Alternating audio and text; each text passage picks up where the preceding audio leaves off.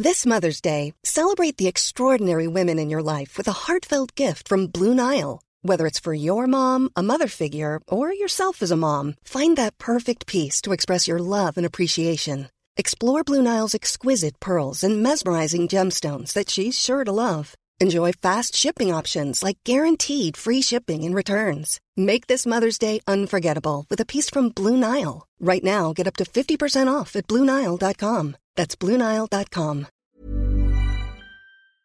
Allez, on commence le stream, c'est parti.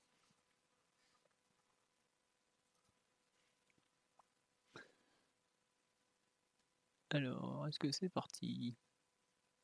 Bon. Je vous. Alors, voilà. Bonsoir et bienvenue dans le podcast Culture PG du jeudi 5 novembre 2020. Désolé pour les débuts un peu hésitants, c'était pas très pas très très professionnel, mais bon, on va revenir sur un match perdu, donc on se met au niveau. Euh, donc, au programme ce soir, la rencontre de la troisième journée de phase de poule de la Ligue des Champions, qu'a perdu le PSG sur le terrain du Red Bull Leipzig hier soir, défaite de 1 des Parisiens. On va revenir sur cette défaite sous tous les angles, le collectif, les joueurs, la suite aussi maintenant. Nous sommes quatre pour refaire cette rencontre. L'équipe habituelle, nous avons Monsieur Martinelli. Bonsoir Mathieu. Salut à tous. Voilà, nous avons aussi l'ami Omar, qui normalement est là aussi. Bonsoir à tous. Qui n'a pas de problème de son aujourd'hui, si je ne me trompe pas. C'est ça, je fais des, je suis passé au stand, je fais des réglages préalables. parfait, parfait. Et nous avons l'enfant terrible. Bonsoir Simon. Salut les copains, bonsoir à tous. Salut les copains, rien que ça. Superbe. Quelle intro, quelle intro. Euh, donc bonsoir à tous sur le live. On me dit bon, ah, toujours un plaisir, même les lendemains de débâcle. on n'en est pas encore euh, à une débâcle, on en a une défaite pour l'instant. La débâcle, ça sera peut-être d'ici quelques semaines. On nous dit bonsoir en ce jeudi d'Europa League. Effectivement, la fameuse Europa League, celle du jeudi soir, celle que personne n'a envie de jouer, mais que bon, des fois on n'a pas le choix. Euh, bonsoir à tous sur le live aussi YouTube. les deux sont là, j'ai tout sous les yeux. Bon, on va attaquer tout de suite sur le El Famoso au pouls du match. Euh, concernant donc un peu un retour rapide sur la rencontre, bien écoutez, euh, par quoi s'y prendre? Oh, C'est une partie qui s'est jouée en plusieurs temps. Bon, déjà, il n'y a pas, eu, pas de surprise dans la composition d'équipe, ce qui est finalement pas si courant avec tout rôle en Ligue des Champions, parce qu'il a quand même fait pas mal de surprises ces derniers mois. Mais bref, le début de rencontre part plutôt bien pour les Parisiens. Il y a une ouverture du score rapide, il y a ce penalty qui m'a raté malheureusement. Et ce penalty raté apparaît déjà comme un premier tournant. Peu à peu, Leipzig arrive à rentrer dans son match après avoir fait beaucoup d'erreurs individuelles en début de partie et finalement égalise de façon assez logique peu avant la mi-temps, parce qu'ils avaient commencé à sérieusement faire reculer le PSG, à mettre en difficulté la défense parisienne. Et là, par contre, ce but est peut-être euh, le plus gros tournant de la rencontre, parce que bah, Paris n'a plus de, marge au score, et dans le jeu, n'en a, n'en a plus beaucoup non plus, dans les jambes non plus.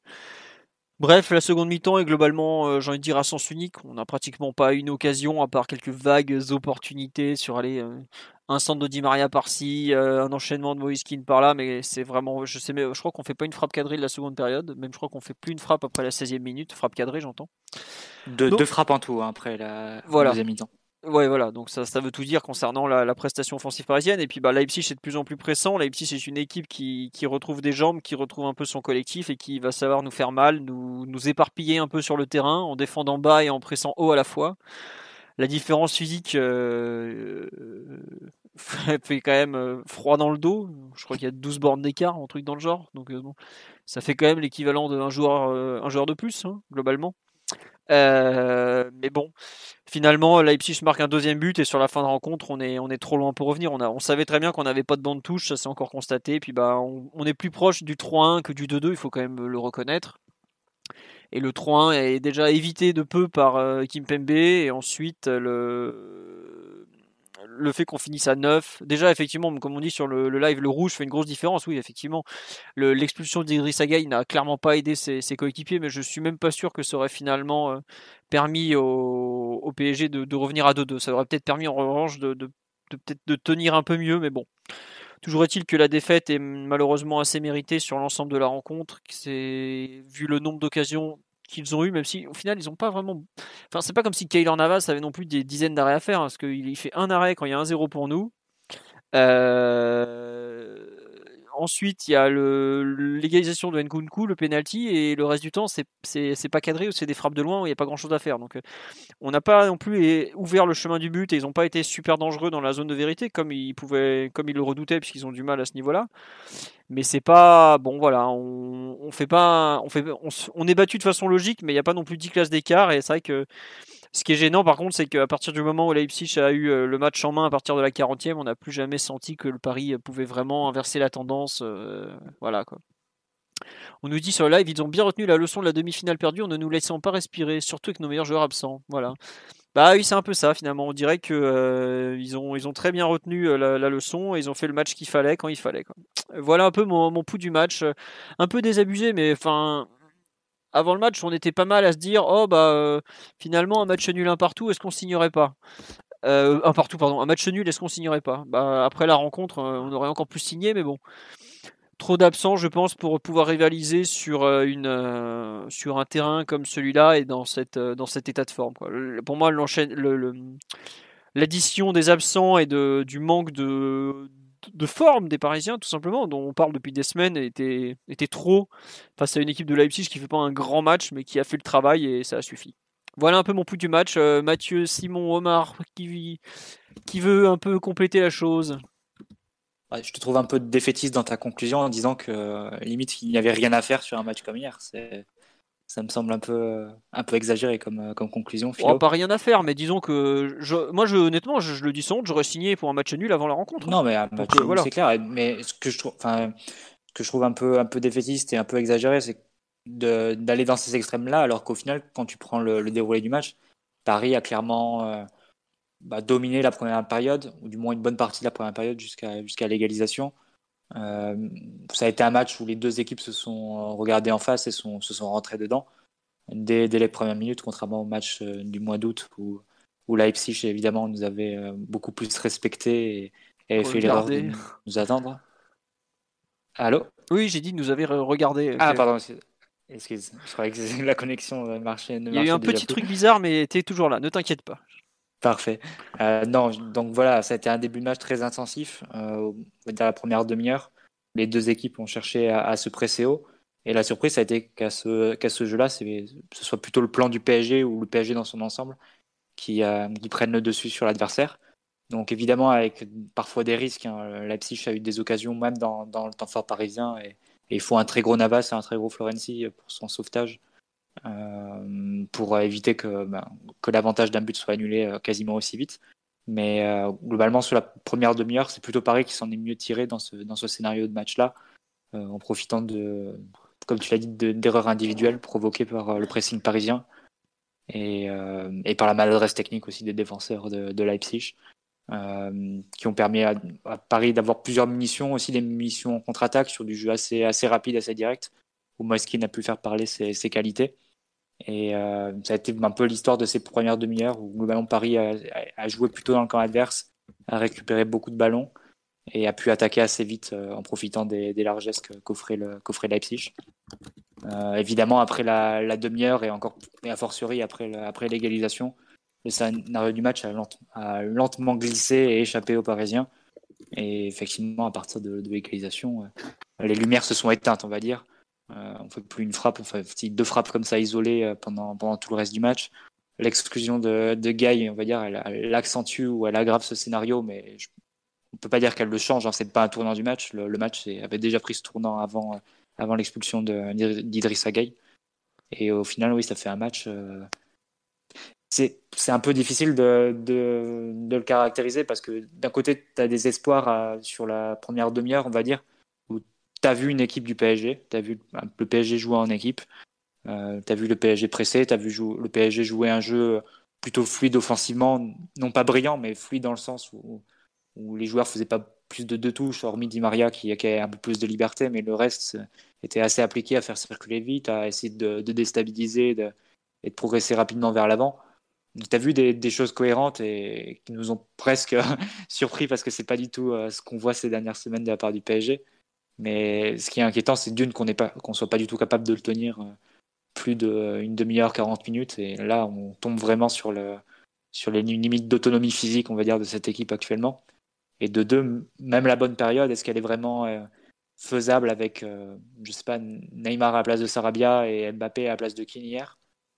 Euh, bon, c'est difficile d'imaginer le même niveau d'implication, le même niveau de, vitesse d'exécution ou de ouais, qu'on a pu voir hier. Donc euh, voilà, c'est à la fois tu es, encouragé par cette bonne période en disant voilà, peut-être qu'on aperçoit la, lumière au bout du tunnel entre guillemets dans le jeu, mais de l'autre côté, est-ce qu'elle est reproduisible cette, cette période-là? Et même reproduisible et on va dire étendable sur l'étendue d'un match? Euh, là, on peut avoir encore plus de doutes parce qu'effectivement, ce qui saute aux yeux, et comme tu as dit, Philo, c'est que cette équipe physiquement est complètement à la rue. Euh, ah oui, non, mais après, enfin, surtout face à une équipe aussi physique que Leipzig, quoi, en fait. Déjà en temps normal, tu sais que t'es es moins bon, enfin, t'es souvent moins bon. Mais euh, là, contre une équipe comme Leipzig qui court 120 bornes et qui t'explique après la rencontre qu'ils étaient pas en forme, Bon, euh, nous, quand on est encore 100, déjà, euh, les types, c'est le bout du monde, quoi. Donc forcément, tu, le sens encore plus, je trouve. sur le live, pas mal de, réactions. On nous dit la frustration ne vient pas de la défaite, mais du fait qu'ils nous ont offert le match sur les 20 premières minutes et qu'on a gâché bêtement. Oh, il y a un peu de tout, je pense que c'est difficile de, comment dirais-je, de, localiser une source de, déception, il y a un peu de tout. Euh, ensuite, on nous dit la première période est plutôt bonne. Le péno, a le péno loupé a tué l'équipe, mais l'effectif, malgré les absents, était largement capable de ramener plus que 0 points. Ah oui, euh, là je suis d'accord. Effectivement, j'ai peut-être été un peu trop négatif et c'est vrai que j'ai même pas exprimé mon, ma satisfaction devant la, première demi-heure dont, dont, Mathieu parle. Effectivement, je pense même que c'est la meilleure depuis la, demi-finale en question. Donc ça, il faut le, signaler. C'est vrai que la première demi-heure est excellente, mais euh, moi, ce qui me saoule, c'est qu'ensuite, on... bon, déjà, ils commencent à nous mettre sur le reculoir, mais la seconde période, tu, n'existes pas, et en fait, tu sens que tu que t'as pas de quoi reprendre euh, la main, en fait. Et c'est ça qui me, qui me frustre euh, le plus, c'est que tu sens, tu sens que, mais, euh, en fait, ouais, voilà, tu, tu rates le 2-0, ce qui t'aurait donné vraiment de la marge, et après, bah, tu, tu te fais punir euh, avant la mi-temps, un match, un but qui avait fait mal et comme on sur live, euh, effectivement, euh, nous aussi on leur a mis un but qui leur avait fait très mal juste avant, enfin assez rapidement ou avant la mi-temps, je sais plus quand il est le 2-0 lors de la demi-finale, qui leur avait un peu coupé les pattes. Finalement, bah là c'est un peu nous qui nous sommes retrouvés dans, ce cas, mais bon, voilà.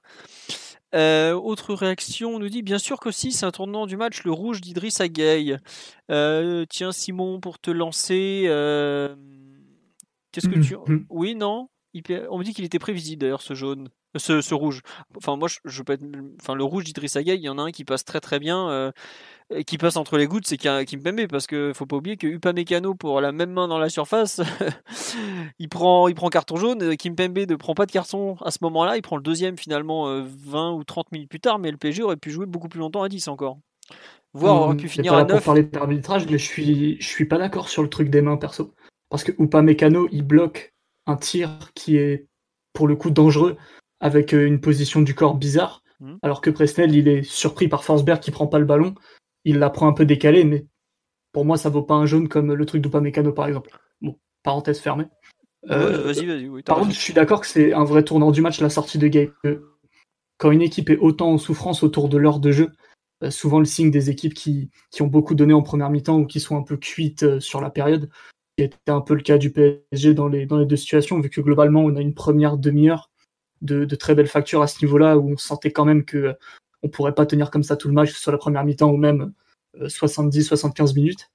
Et, le fait que Gay sorte à ce moment-là, en fait, ça t'empêche vraiment de reprendre le second souffle, où quelques minutes après, les entrants seraient, seraient arrivés. Et tu aurais pu quand même mieux rivaliser avec Leipzig à ce moment-là, et ensuite, eux, les faire plonger comme on, a pu voir en fin de match où, où ils étaient un peu cuits, même en ayant passé 25 euh, minutes en supériorité numérique.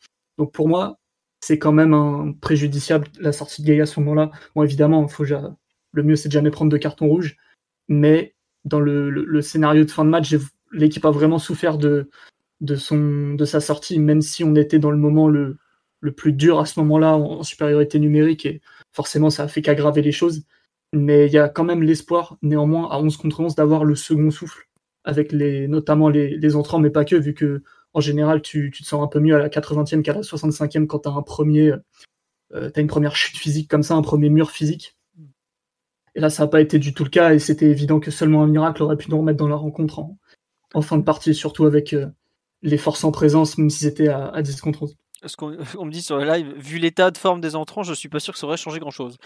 moi, je sais pas l'état de forme Le- des, le- des Peut-être entrants. à 11 contre 11, ça change tout quand même. Et ça, Leipzig, vu l'état dans lequel ils ont fini le match, alors certes, ils ont beaucoup donné, plus que nous, mais euh, certaines attitudes, certaines réactions des, et certaines courses aussi des joueurs de Leipzig en fin de match pouvaient laisser supposer que à 11 contre 11, autour de la 70e, 75e, 80e, tu pouvais repartir au moins sur un temps, euh, pas fort, mais sur un temps plus calme, où, où tu pouvais euh, peut-être mieux faire tourner le ballon comme en première mi-temps, et, et- et reprendre un peu le match à ta main. Quoi. Là, tu t'es même pas laissé cette opportunité-là, en fait. Mais que ce soit préjudiciable. tout qu'on je- aurait perdu si Gay n'était pas sorti. Mais que ce soit préjudiciable, je suis d'accord, évidemment. C'est- De toute façon, c'est toujours mieux de jouer à 11 qu'à qu'à 10. Mais je, je- je dis que c'est pas un tournant dans le sens où le match avait déjà commencé à échapper au PSG. Où Leipzig Ah oui, avait déjà c'est pas commencé comme si on était en ultra domination au moment où il sort. Ça, C'est je ça. suis, je suis d'accord. Euh, on me dit Leipzig aurait pu jouer à 10 dès première mi-temps. Et ben c'est- euh, ça c'est marrant, c'est que euh, je sais pas si les commentateurs français l'ont signalé, mais euh, moi qui regarde donc sur, sur BT, vivant en Angleterre, je, l'admets, ils ont pareil, ils ont été les premiers à dire mais pourquoi, je sais plus si c'est Konaté ou Upamecano ne se fait pas expulser?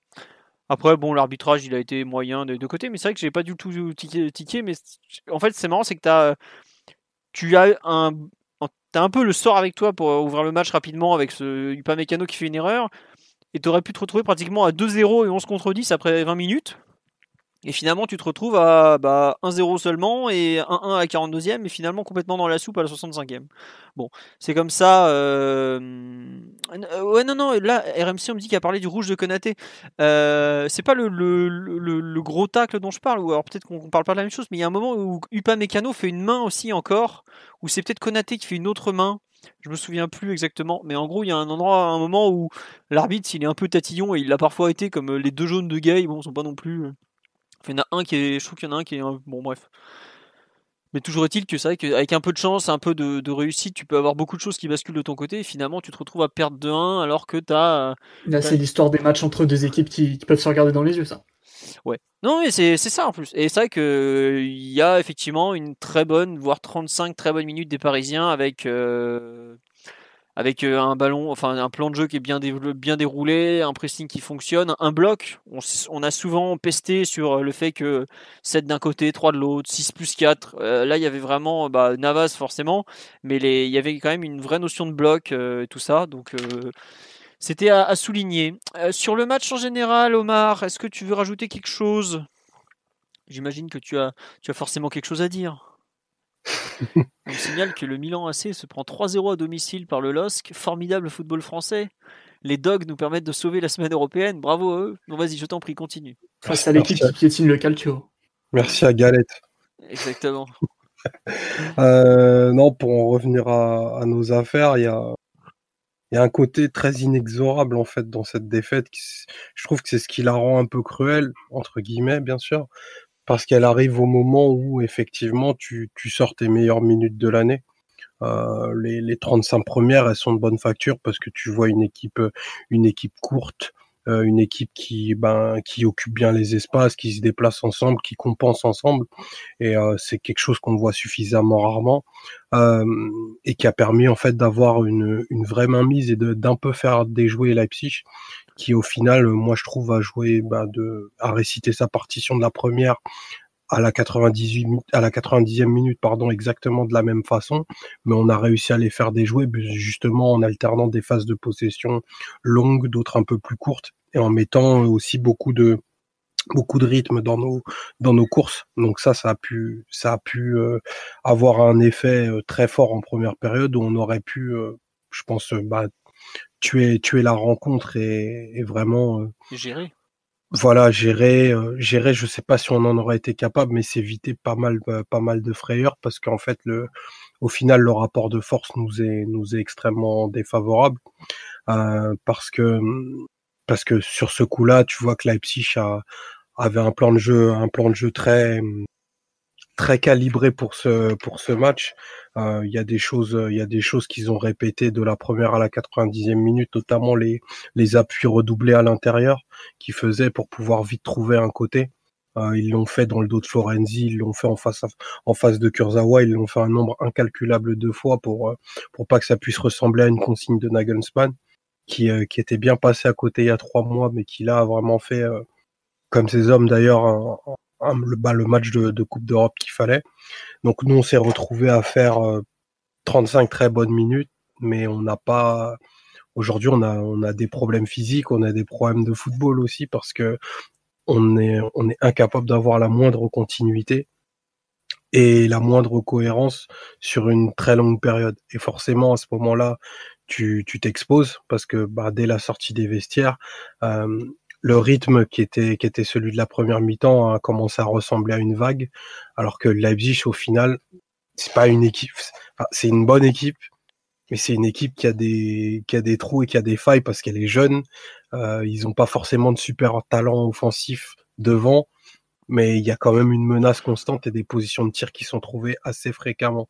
Donc ça, c'est parce que ben on a on, est dans une phase où, l'équipe euh, bah, joue mal et pas bonne. Et, on, se l'était on se l'était dit lundi que bah, les les résultats étaient un peu trompeurs et que tu pourrais te manger une une baffe face à quelqu'un qui te propose quelque chose de, de cohérent, de récité d'un peu d'un peu mécanisé. Donc c'est ce qui s'est passé. Euh, voilà, je, déborde un peu du, du coup du match. Non, non, mais vas-y, vas-y, c'est très Je pense pas qu'après, je pense pas qu'après ce match-là, il faille tomber euh, dans un catastrophisme euh, total, euh, en se disant que la saison est, est foutue et qu'encore plus la qualification est foutue. Pour moi, c'est tout à fait, c'est largement dans nos cordes d'aller chercher 7 à 9 points. Euh, c'est pas une performance incroyable que de que de battre ce Leipzig, ce Leipzig, Manchester et, et Istanbul Başakşehir en ayant en ayant l'avantage de jouer deux fois au parc. Mais euh, par contre, il y a des il y a quand même des vrais enseignements à tirer sur ce qui s'est passé sur les sur les 35 35 euh, premières minutes et à mon sens euh, il y a des considérations de système, il y a des choix d'hommes aussi qui va qui va falloir faire et, et j'embraye le pas de, de ce que disait Mathieu pour que ce soit reproduisible bah, il y a des il y a des hommes qui peuvent te le rendre reproduisible et je pense d'autres moins. Donc euh, Tourol a quand même un, un, sacré chantier parce que là du coup il va être sur un fil et il va pas trop avoir le droit de se tromper comme il a pu se tromper en deuxième période par exemple. D'accord. Euh, oui, oui, non, mais continue, continue, continue.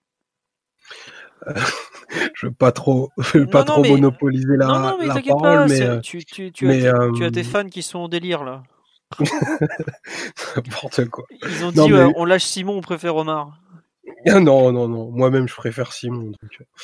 Ah, non, pour, pour, parler de la, pour parler de la deuxième, euh, la deuxième sans, sans, forcément déborder sur la deuxième période, mais, non, mais il n'a pas, il a, il a, pas été, il a pas été très interventionniste. Euh, en, en, en, sens où Leipzig a commencé à ce moment-là à avoir une position plus haute.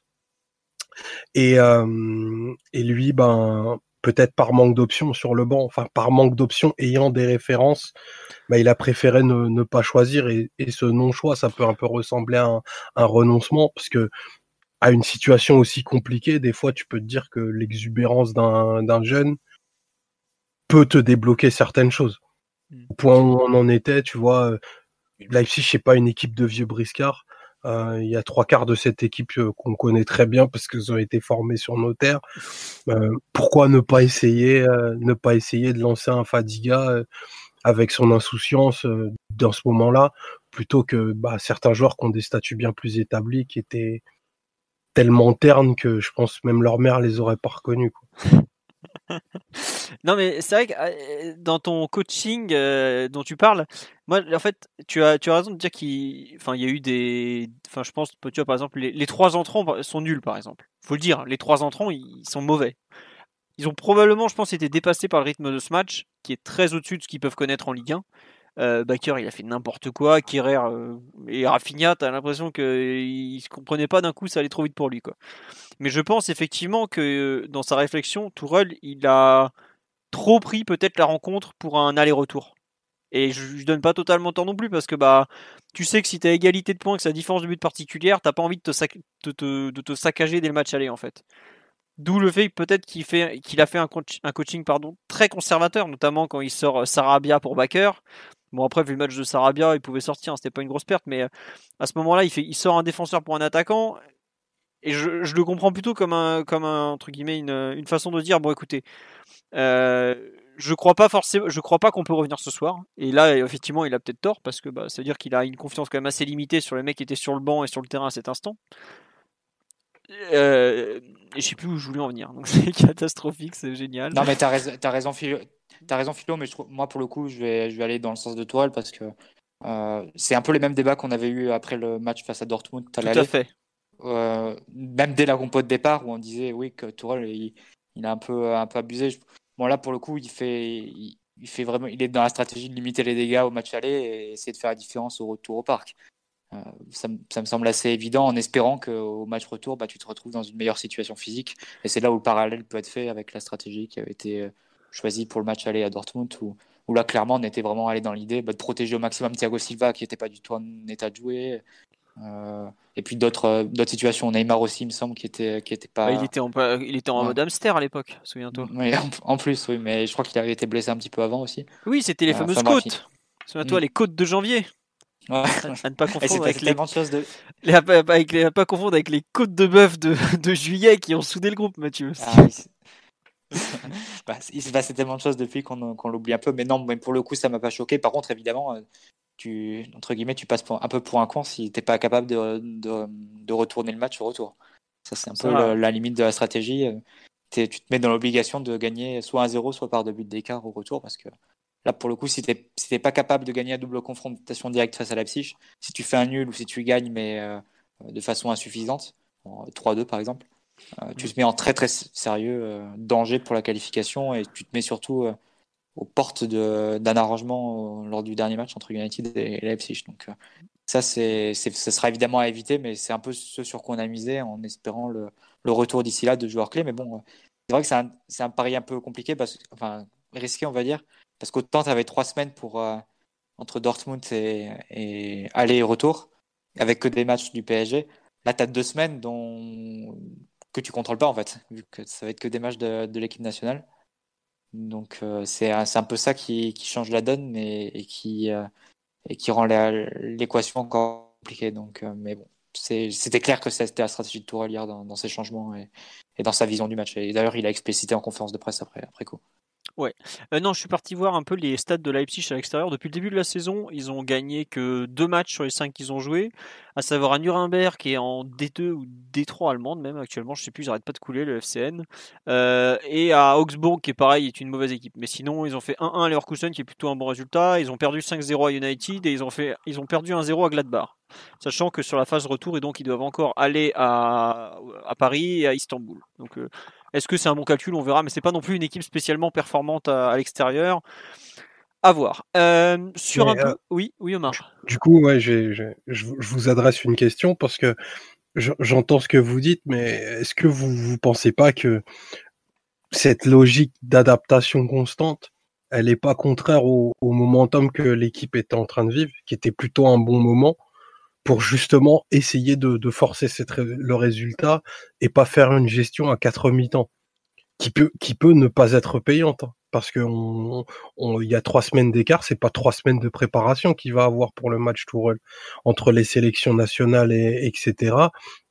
Et l'idée, il peut avoir un 11 dans trois semaines très proche de celui qu'on a vu euh, hier ça, me paraît quand même un peu, un peu cavalier de, de, pas utiliser la mi-temps. on lui aurait reproché hein, s'il avait, fait des changements offensifs pour essayer d'aller, d'aller égaliser, et si au final on s'était pris un troisième ou un quatrième but en contre. Donc, euh, parfois c'est un peu, c'est un peu la difficulté. C'est sûr qu'on on analyse beaucoup sur euh, ce qui se, passe après coup en fait. On juge euh, en fonction de ce qui s'est passé, mais au moment où il faut prendre des décisions, c'est parfois, parfois plus compliqué. Moi, ça m'a pas, pas fort, enfin, comment dire c'est un peu c'est forcément choquant quand tu vois Kerrer qui remplace un attaquant. Mais euh, d'une, il n'y avait pas forcément beaucoup de solutions sur le banc à ce moment-là. Et de deux, euh, j'aurais bien aimé qu'il ait cette attitude conservatrice au match, euh, match face à United, par exemple. on serait quand même dans une meilleure posture pour la qualification aujourd'hui. C'est vrai. Match, match où tu étais au complet. non. Il te manquait Verratti, Paredes, t'avais personne à faire rentrer au milieu. Mais Verratti, il manque tout le temps. Enfin, on fait sans lui en ce moment. Je... Non, mais, je veux dire, euh, t'avais tes meilleures armes, quoi. Bah oui, non, parce que enfin, tu joues quand même. Euh, enfin, on joue euh, contre contre comment ça s'appelle contre United avec un milieu Herrera, Gay, Danilo, parce qu'on a personne à faire jouer, qu'on n'a pas Marquinhos en défense. Enfin, Il y avait, il y avait aussi beaucoup d'absents contre United. On, est, on a devant Neymar Mbappé qui bon font le match qu'ils font. Mais derrière, on joue avec Diallo arrière droit, euh, central droit, on joue euh, United. voilà ce qu'on me dit sur live, il n'y avait pas de banc. Il y avait, je, crois qu'il n'y avait même pas de Draxler qui venait de se blesser, non Un truc du genre. Enfin, il y avait pas de. Il y avait beaucoup d'absents déjà. Quoi. Oui. Et du coup, Philo, comme on est en train de dire qu'à chaque match il y a énormément d'absents, c'est quand même un calcul. C'est aussi un calcul risqué de se dire on attend de meilleurs jours, on attend que les absents reviennent. Mm. Concrètement, quand une saison démarre dans, de cette façon-là, moi, ça me semble impossible que cette saison, par exemple, Paris ait un groupe au complet.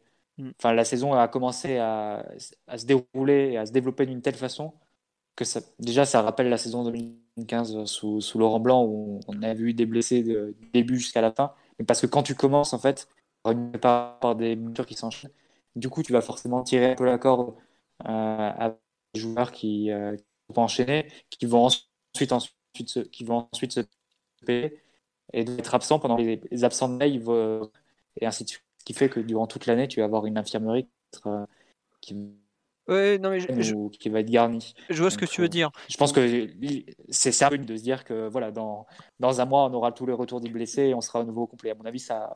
non, je suis un peu pessimiste à ce niveau-là. Je, pense, tu vois, par exemple, que sur les 11 qu'on jouait euh, hier soir, il y en a quelques-uns qui vont se péter. Mais par contre, ce que tu peux espérer, c'est que euh, Neymar, Verratti, Mbappé étant. Que tu perds. T'as de très gros joueurs qui sont absents en ce moment. Voilà. Euh, voilà, tu peux espérer. Je vois pas comment euh, Di Maria peut être moins en forme, par exemple. Euh, peut-être que par, par contre, Keane, qui fait un bon match hier, sera plus dans un creux, voire va se péter en sélection. Peut-être que tu n'auras pas Florenzi. tu devras peut-être faire jouer. Bah, tu vas devoir faire jouer Diallo plutôt que Kimpembe, par exemple. Mais je vois pas comment tu peux avoir des absents aussi embêtants, enfin handicapants même, que Verratti, Neymar et Mbappé, quoi, qui sont, allez, peut-être, allez, vont, tu vas peut-être bah, perdre les trois, des quatre meilleurs joueurs de champ, quoi. Oui, voilà. Donc, euh, je comprends un peu sa stratégie où il se dit, je vois pas comment je peux être autant affaibli au match retour. Après, euh, évidemment, tu perds Navas, Marquinhos, Kimpembe. Tu te dis finalement, bon, c'est peut-être une connerie en fait. Mais euh, je vois un peu ce que, enfin, je comprends son calcul. Après, est-ce que, comme dit Omar, c'était le moment de renoncer Pour moi, le momentum, il bascule beaucoup plus tôt. Quoi. Il bascule à la 42e quand, tu, quand Nkunku égalise et que après le retour des vestiaires, tu vois que, enfin, ce que j'écrivais sur le site ce, midi, c'est que tu as l'impression que la mi-temps, elle n'a pas eu lieu en fait. Parce que ça reprend exactement comme ça s'est arrêté. À savoir, il nous roule dessus, on sort plus un ballon, le pressing, on n'y arrive plus, euh, il commence à nous, à nous faire, euh, à nous presser haut tout en nous attendant en bas, à étendre vraiment le, le terrain de jeu, alors qu'on a au début, on arrivait à rester compact et à jouer au milieu. Et là, à partir de là, tu, bah, tu, tu vois qu'il y a une équipe. Euh, Leipzig nous a peu, peu, à peu fait faire le match qu'ils avaient envie de faire. quoi. Et c'est là où tu perds pour moi, parce que bah, on l'avait dit avant, s'ils nous emmènent dans un jeu de ping-pong, euh, s'ils nous emmènent dans, dans ce qu'ils savent faire, et tu l'as dit Omar, ils ont déroulé leur plan de A à Z, c'est que nous, on n'a pas su l'enrayer. Donc c'est la faute, peut-être le coach n'a pas su faire les bons changements, même si je vois les, changements, euh, bon, quand je vois ce qu'ils ont apporté, je, ne suis pas sûr qu'on on aurait forcément pu faire mieux. Est-ce qu'il n'aurait pas fallu changer de tactique plus tôt, par exemple, arrêter le 4-3-3, passer un 4-4-2 ou, je ne sais quoi, ou peut-être il avait parlé de finir en 3-5-2, finalement basculer en 3-5-2 plus vite, qui t'a enlevé, je sais pas moi, Sarabia devant qui servait à rien pour euh, rajouter un central. Enfin bref, changer des choses. Mais c'est sûr que euh, il y avait quand même un, un gros déficit de de matières premières et qu'il a pas forcément, qu'il a fait un peu que les moyens du bord, mais je comprends qu'il est un peu lâché l'affaire en mode bon, 60e, on, 60 euh, Gay, c'est quoi, 67e qu'il est expulsé, je crois c'est par là. 67e, on perd 2-1, on est à 10 contre 11, euh, on va on va éviter de jouer héros, on ferme boutique, on fait, on serre les fesses et on attend un peu le retour quoi. Mais bon, c'est ça fait un peu petit petit joueur, je suis d'accord, mais t'es dans une phase de poule où tu peux pas trop te permettre d'abandonner des matchs non plus, tu es vraiment dans le calcul permanent, donc euh, voilà quoi. Comme on dit sur le live, il joue le goal comme un match nul. Bah il y a un peu de ça, ouais. Mais bon, voilà. Oui Simon, excuse-moi, je t'ai coupé. Une petite seconde, s'il te plaît, excuse-moi. Ah, t'es occupé. De... tout de suite. Bon, salut. Hein. Euh, Mathieu ou Omar, pour compléter un peu sur cette gestion du match, Mathieu ou, Omar, d'ailleurs, peut-être que tu veux rajouter quelque chose euh? Tu n'es peut-être euh, pas convaincu par nos explications, j'imagine. Non, non, non, j'entends. Je... Non, ben, non, j'entends. Je, je, suis pas, je suis pas forcément sur cette ligne-là, mais j'entends ce que vous dites et ça se tient. Après, c'est juste la façon d'avoir euh, d'avoir vécu le truc, quoi, en me disant. Euh, voilà, que de, que de la 50, de la 45e à la 65e, il y avait peut-être quelque chose à faire.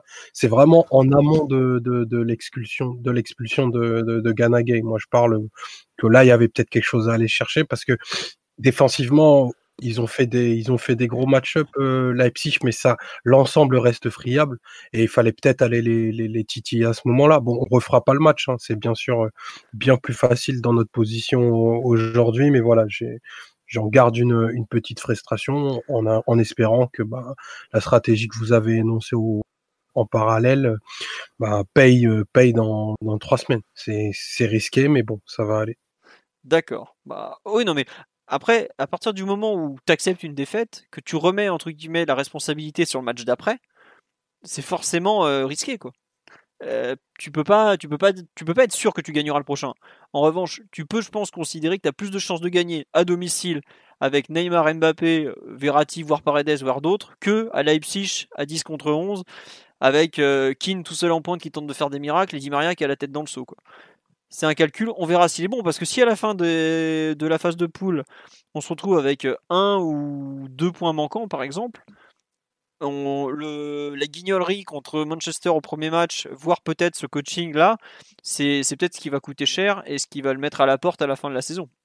Mais vous avez vu un calcul euh, si important que ça, vous, pendant le match? J'ai surtout vu euh, une équipe qui était vraiment, vraiment incapable de, faire quoi que ce soit, à moins que, que Leipzig de te remettre dans le match de même ou qu'il y ait un miracle qui se produise. Parce qu'après, les changements, moi, j'ai plutôt, euh, bah, j'ai plutôt compris sur les formes du moment, quoi, tout simplement. Par exemple, euh, Paredes qui joue pas une seule minute alors qu'il était annoncé de retour et euh, il y avait même des rumeurs de titularisation pour rapporter une touche technique au milieu. Au final, il a zéro minute parce qu'il n'était pas en état de, de, rentrer se bagarrer à, 10 contre 11 au milieu du terrain. Oui, non, mais c'est un peu ce que. Enfin, moi, je comprends certains je comprends qu'il a fait des changements par rapport, euh, non pas pour égaliser, mais peut-être aussi effectivement par rapport au physique. Euh, comme tu le dis, la non-entrée de Paredes euh, laisse à penser en tout cas qu'il avait. Il se. Il bah ouais, c'est clair. Une fois que tu peux plus rien faire, entre guillemets, et que et que tu es en difficulté, à un moment donné, il faut préserver un tout petit peu les joueurs sur le terrain. Et après, moi, je pense pas qu'il ait géré ça comme un aller-retour. C'est un match de poule. Il reste trois matchs de poule. Alors, mis dans la difficulté, mais ça devrait encore pouvoir le faire avec le retour des uns et des autres. Mais j'ai pas vu euh, une gestion plus calculatrice que ça, si ce n'est que bah, tu fais rentrer les mecs qui sont aptes et tu essaies de, de, finir le match dans la dignité. Quoi. Même, de toute façon, dès que tu étais à, à 10 contre 11, dans l'état dans lequel on était, c'était devenu vraiment trop difficile. Le scénario du match avait été trop défavorable. Euh, T'imagines le même début de match avec euh, Neymar Mbappé, un des deux, même sur une jambe tu leur mets 3-0 en une demi-heure et, c'est fini, tu gères la fin de, la rencontre. Là. tous les éléments sont en ta défaveur. T'as pas réussi à reproduire la bonne approche de, match en, deuxième mi-temps, notamment pour, pour des raisons physiques, parce que Leipzig n'a pas proposé grand-chose de, différent au, retour des vestiaires. Euh, bon, ça laisse à penser que mine de rien, euh, c'était pas ton jour pour, pour aller chercher un exploit à 10 contre 11 comme au bridge il y a 5 ans. Quoi. Euh, dans les questions sur le live, on me dit regardez le banc de touche, euh, Pembele, Ruiz, euh, Fazia. Non, c'est vrai que le, le, banc de touche, voilà, euh, Paredes, il avait fait deux séances avec, avec le groupe, dont une visiblement il n'avait pas fait en entier. Donc bon. À Mukiele, il a fait une seule séance aussi. mais Mukiele, il a raté quatre jours, il a pas raté, il a pas raté deux semaines et demie quand même. C'est ça la différence. Mukiele, il était à, dont, dont j'en parlais tout à l'heure, il était à il a été arrêté, je crois, 8 jours au total. Après, Mukiele, ouais, c'est sûr qu'ils ont pris un risque et ils le sortent à l'heure de jeu parce qu'ils voient que c'est, c'est pas loin. Est-ce qu'on aurait peut-être dû prendre plus de risques? Bon, c'est un peu toujours la question jusqu'où tu étais prêt à aller. Euh, voilà quoi. Euh, est-ce que qu'est-ce que vous voulez rajouter sur l'analyse collective un peu peut-être revenir sur la, bonne première demi-heure Simon? Tu veux c'est ça? oui vas-y bah, pour moi le ce qui signe vraiment la première demi-heure c'est ton animation défensive avec notamment le pressing et aussi le, le, le, repli et les transitions parce que contrairement à ce qu'on pouvait voir auparavant, là on est revenu au pressing en, 4-3-3 qui a été assez similaire mine de rien à ce qu'on avait pu voir cet été. Alors Mathieu euh, doutait de euh, la reproduisibilité, le, mot, le mot nous échappe, excusez-nous, euh, de la capacité à reproduire en tout cas le même plan de jeu avec Mbappé et Neymar par exemple. Alors Mbappé n'était pas là cet été, Euh, quoique si, si, il revient pour, la demi-finale. Oui, il, joue, il joue. Hein. Et tu as, mis un peu le même pressing en place en fait face au même système de, Leipzig. Et encore une fois, ça a plutôt bien fonctionné. On, voit que Nagelsmann, euh, tout, tout génial qu'il soit, à chaque fois, le, on l'a vu deux fois euh, cette année, le pressing très compact du PSG en 4-3-3, avec beaucoup, beaucoup de densité côté ballon, et, les centraux qui sortent quasiment en individuel sur Olmo et, et Forsberg, Leipzig a, quand même eu beaucoup de mal à, s'en sortir. Alors il y a une fois où Aydara part sur le côté parce que euh, je crois qu'Herrera perd le ballon, du coup c'est un peu plus une transition qu'autre chose, même si à la base euh, on était en train de presser Leipzig. Et il y a la grosse occasion en première mi-temps sauvée par Navas où pour le coup là c'est euh, Gay qui est en retard sur Aydara alors que c'était lui plutôt le, joueur à le couvrir vu qu'on avait vraiment les relayeurs parisiens plutôt pour gérer le double pivot de Leipzig, les latéraux sur les, sur les pistons. Marquinhos un peu euh, en couverture ou alors qui devait suivre Nkunku, pressé, euh, lui qui était plutôt, euh, plutôt un peu le, comment dire, le tampon du système, et les centraux qui sortaient assez loin sur les attaquants. Alors pendant le match, j'étais pas super super à l'aise de les voir aussi loin, notamment Danilo qui a dû beaucoup beaucoup suivre Forsberg et ça nous pose problème notamment sur le premier but.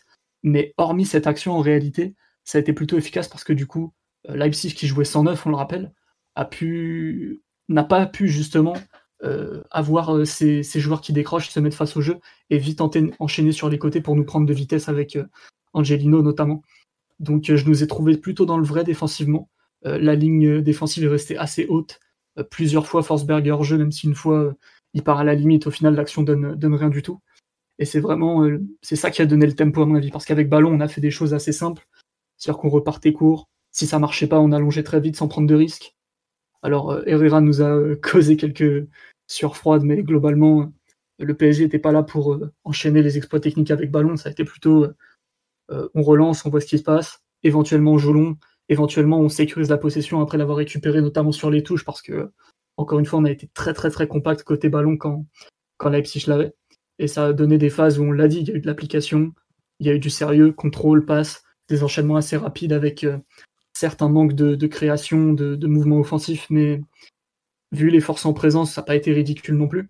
Et ça a coïncidé plutôt bien avec euh, un temps fort où, si tu as de la chance, tu mènes 2-0 avec le péno, voire 3-0 si euh, Di Maria part euh, un, mètre, un mètre plus bas sur, sur le, but où il est pris en jeu. Oui, c'est vrai, j'ai oublié. J'avais complètement zappé cette occasion, mais effectivement. C'est un tournant du match, à mon avis, peut-être plus que le péno, ça. Parce que le péno, c'est assez tôt, mais encore après le péno, on arrive à se reconcentrer, à dérouler. Leipzig n'a pas vraiment d'occasion.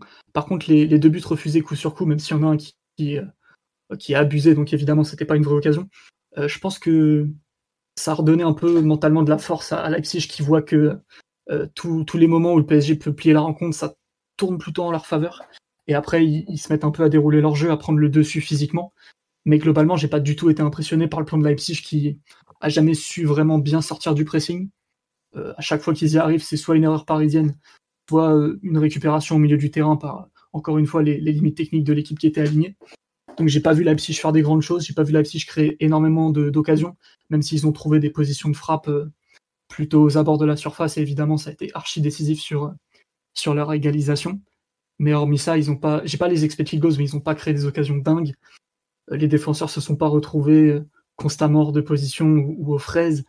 Donc c'est vraiment un match où le PSG aurait pu mieux faire si tu avais, euh, euh, comment dire, mieux géré le scénario, c'est-à-dire euh, déjà mettre ton péno et ne pas en concéder. Ça, c'est des fondamentaux en Ligue des Champions. Tu peux pas te permettre face à une équipe un peu, un peu intimidante ce genre de, ce genre d'erreur assez grossière finalement. C'est vraiment des trucs qui font, basculer le match et qui écrivent vraiment le, scénario de la, rencontre.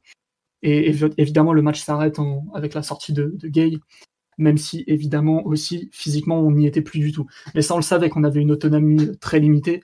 Euh, personnellement, en voyant l'équipe vraiment à fond dedans, hein, au bout de 10, 15, 20 minutes, je me doutais bien qu'en deuxième mi-temps ce serait beaucoup plus compliqué. D'où l'intérêt aussi de pouvoir tuer le match à ce moment-là. Et là, le, euh, soit un manque de réussite, soit quelques absents notables. Par exemple, Verratti qui aurait pu te créer beaucoup plus d'occasions, ou Neymar ou Mbappé, histoire de, de, mieux finir les actions, de mieux se mettre en position pour euh, créer des occasions. Ça, c'est clairement, euh, clairement préjudiciable. On le savait avant le match. Et euh, donc, au final, tu passes pas si loin que ça. évidemment, la fin du match est, longue et douloureuse et, ça nous fait un peu réfléchir à, l'avenir de, la compétition. Mais si tu reprends un peu le plan de jeu, les forces en présence au début et tous les tournants du match qu'il y a eu, tu aurais pu mieux faire, surtout face à Leipzig qui est pas souvent autant mis en difficulté à la maison. C'est une équipe qui perd presque jamais sur, euh, sur son, dans son stade. Et nous, on a peut-être été en position de le faire, même avec une équipe euh, diminuée au niveau des joueurs et, pas en forme physiquement. Et, le, ouais, donc tout ça, ça nourrit pas mal de regrets chez moi, perso. Surtout en revoyant le match, le plan de jeu défensif en première mi-temps, t'es es vraiment dans le vrai, à part sur l'action du but où le risque de voir Danilo sortir, ça désorganise un peu tout le monde. Puis Herrera qui, perd un peu la tête sur, euh, sur la course euh, euh, sur Angelino, je crois. Donc bon, Nkunku au, 18 mètres, tu sais qu'il va allumer. Ça, ça fait partie du jeu aussi. Juste un point, Simon, sur ce que tu dis, notamment le pressing et la comparaison par rapport au match du mois d'août. je disais ça dans le sens où, au mois d'août, Leipzig t'avait cédé le terrain. ils étaient venus dans une idée de vraiment de se protéger, de pas laisser beaucoup d'espace dans le dos de leur défense. Et, et donc, quelque part, c'était plus facile entre guillemets de récupérer des ballons hauts euh, pour une équipe qui avait décidé de pas forcément euh, euh, aller te chercher ou remonter leur ligne. Quelque part, ils t'invitaient à venir jouer dans leur camp. C'était un peu leur choix. Sur Magière, c'est pas totalement le cas. Sur Magière, Leipzig a essayé de venir nous presser. Et la bonne surprise, ça a été de voir Paris plutôt à l'aise. Les moments où il a fallu sortir court, bon, pas toujours, mais les moments où il a fallu le faire, Paris l'a plutôt bien fait. Et quand il a fallu user du jeu direct et exploiter rapidement les espaces dans le dos, parce que là, cette fois, Leipzig avait une ligne beaucoup plus haute. Euh, là, ça a été très bien fait, notamment avec la menace de, de et, de Di Maria. Mais euh, oui, sur le plan du pressing, avec une équipe de Leipzig qui a pour le coup remontré les mêmes euh, limites techniques au niveau de sa base arrière comme, en août, le plan du PSG a été, vraiment très satisfaisant. Et, oui, ça faisait, ça faisait longtemps qu'on n'avait pas vu le PSG à ce niveau-là, dans ce registre-là. ça faisait quelques semaines qu'on citait les, PPDA, euh, l'indicateur de, mesure du pressing et, du nombre de passes que peut faire euh, l'adversaire dans son camp avant que le PSG récupère le ballon ou avant que le PSG fasse une action défensive. Euh, là, pour le coup, je pense que c'était un peu mieux que, face à Nantes ou que face à Dijon ces, derniers temps. Et non, ça s'est vu et c'est quelque part, c'est pour ça que ça nous a agréablement surpris, voire choqué entre guillemets sur la première demi-heure. C'est-à-dire, on, voit, le voit tellement peu souvent que, ça nous a paru euh, le beau du monde limite de, réussir à presser une équipe adverse. Donc, euh, mais non, globalement, je suis, d'accord avec toi. Et sur euh, la première demi-heure, je pense qu'il n'y a absolument rien à dire sur ce que fait le, PSG, qui, avec des limites individuelles de, qualité, forcément,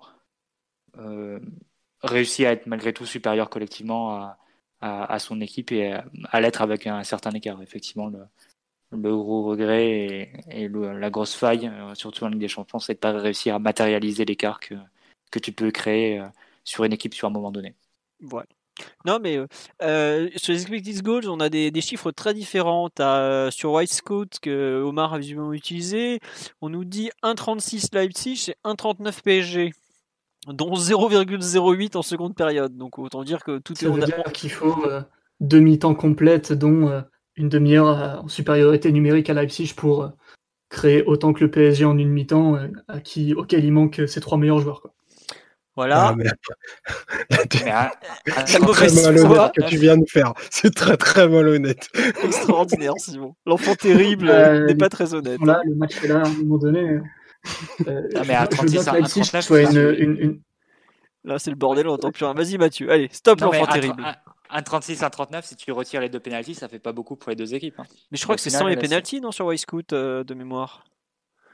Parce qu'il y a un autre chiffre où ça c'est 2,08 euh, RB et 1,5 Dans, dans les deux cas, il y a un péno chacun, donc c'est pareil. Hein.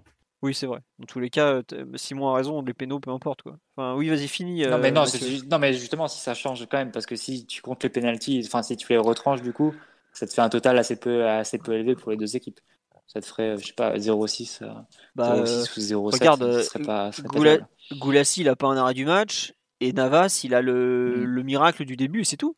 Navas, il a pas un arrêt à faire de la seconde mi-temps. Hein.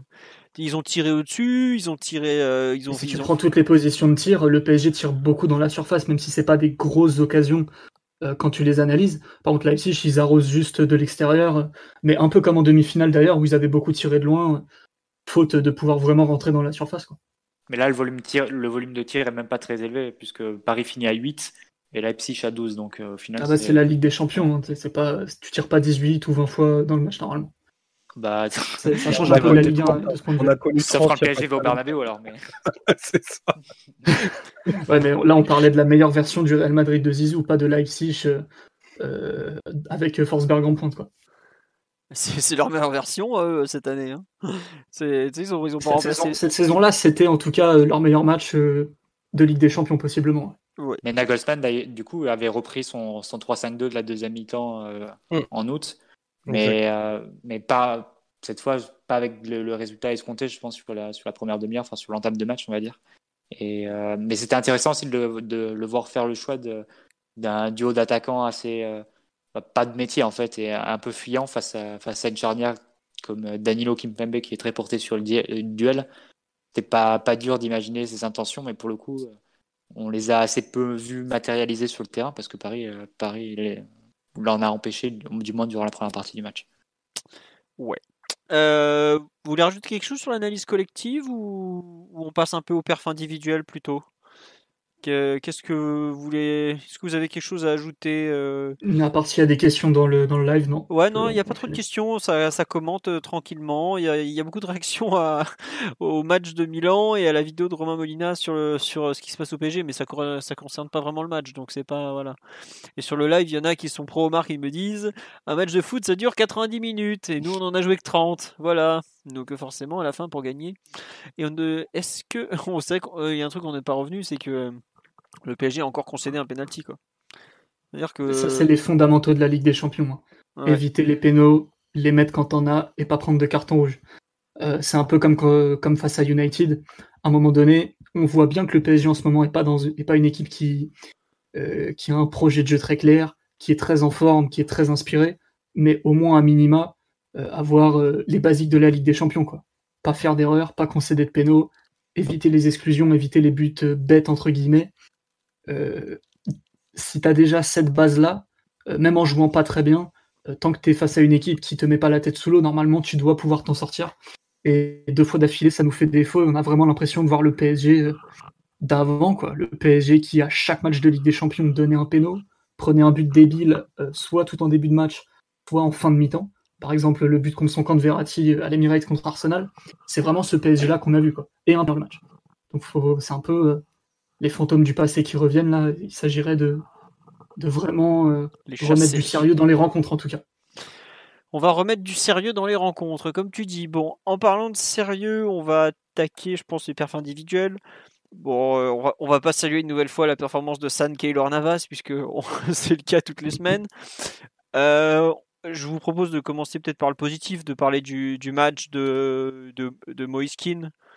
Euh, pour moi le meilleur joueur de champ parisien hier. Le, franchement, on en a parlé vite fait entre nous pendant la rencontre. Euh, le, duel face à Upamecano, euh, ah, je me suis régalé. Il y a, honnêtement, Keane, ce qu'il fait hier par moment, euh, ça va hurler, mais les, prises de balles quand il s'oriente vers le côté et tout ça. j'ai revu quelques-uns des, des, expos européens de Georges hein, vraiment, hein, j'ai pas honte de le dire. Hein. les prises de balles. Ah non, mais j'ai vu sur la comparaison et je la trouve très juste aussi. Mais il a moins joué de haut but que Drogba était capable de le non, faire. Drogba, c'était une tour, il prenait tout. Voilà, Drogba, il, faisait des contrôles de la... plus massif. Et ouais, tu vois, il, non, j'ai failli faire un énorme blasphème. Je, vais m'éviter ça. Mais non, ouais, franchement, le, match de Keane, euh, il m'a régalé. Quoi. Vraiment tout ce que j'attends en fait d'un avant-centre en 2020. Quoi. Euh, de la puissance, de la mobilité, la capacité à fixer. Euh, ouais, voilà quoi. Un, joueur moderne qui, qui te fait peser à lui tout seul un, comment dire, une, une menace. après, ouais, il finit les carbos, mais, mais la volonté qu'il a en permanence, franchement, j'en avais l'image d'un peu bah, fausse parce que je l'ai assez peu vu jouer, assez peu vu jouer pardon, d'un peu d'un Balotelli. Mais euh, en fait, euh, à part le fait qu'il est italien, noir et avant-centre, mais ça n'a rien à voir. Et là, franchement, cette, euh, ce, cette volonté de combattre en permanence, elle me bluffe et je l'adore. Vraiment, la mentalité qu'il a, j'espère qu'il la gardera longtemps. Mais c'est vraiment tout, tout, tout, tout ce que j'aime d'un avant-centre en, en, 2020. Et Vraiment, on me dit sur la live, Icardi a vraiment du souci à se faire, mais aujourd'hui, euh, il a plus que du souci à se faire et il a intérêt à se bouger sérieusement. Parce que ce que ce Keane fait en pointe, c'est quelque chose qu'on attend depuis peut-être pas des années, mais c'est tout ce qui avait été reproché à, à Cavani en son temps, peut-être aussi un peu à Icardi, c'est-à-dire l'impossibilité d'utiliser en pivot, vraiment, voilà quoi. Et là, hier, Upamecano est quand même pas n'importe qui en défense cette année, vraiment. Euh, pas cette année d'ailleurs, depuis quelques temps, même si hier il a été un peu critiqué par son entraîneur euh, sur le fait qu'il perdait des fois des, ballons et autres. Mais vraiment, ce, duel qui Mécano, pour moi, était d'un niveau vraiment euh, Ligue des Champions post-poule, j'ai envie de dire, même si ce n'était qu'une rencontre de, phase de poule. Vraiment, gros coup de cœur sur le, match de Moïse en fait.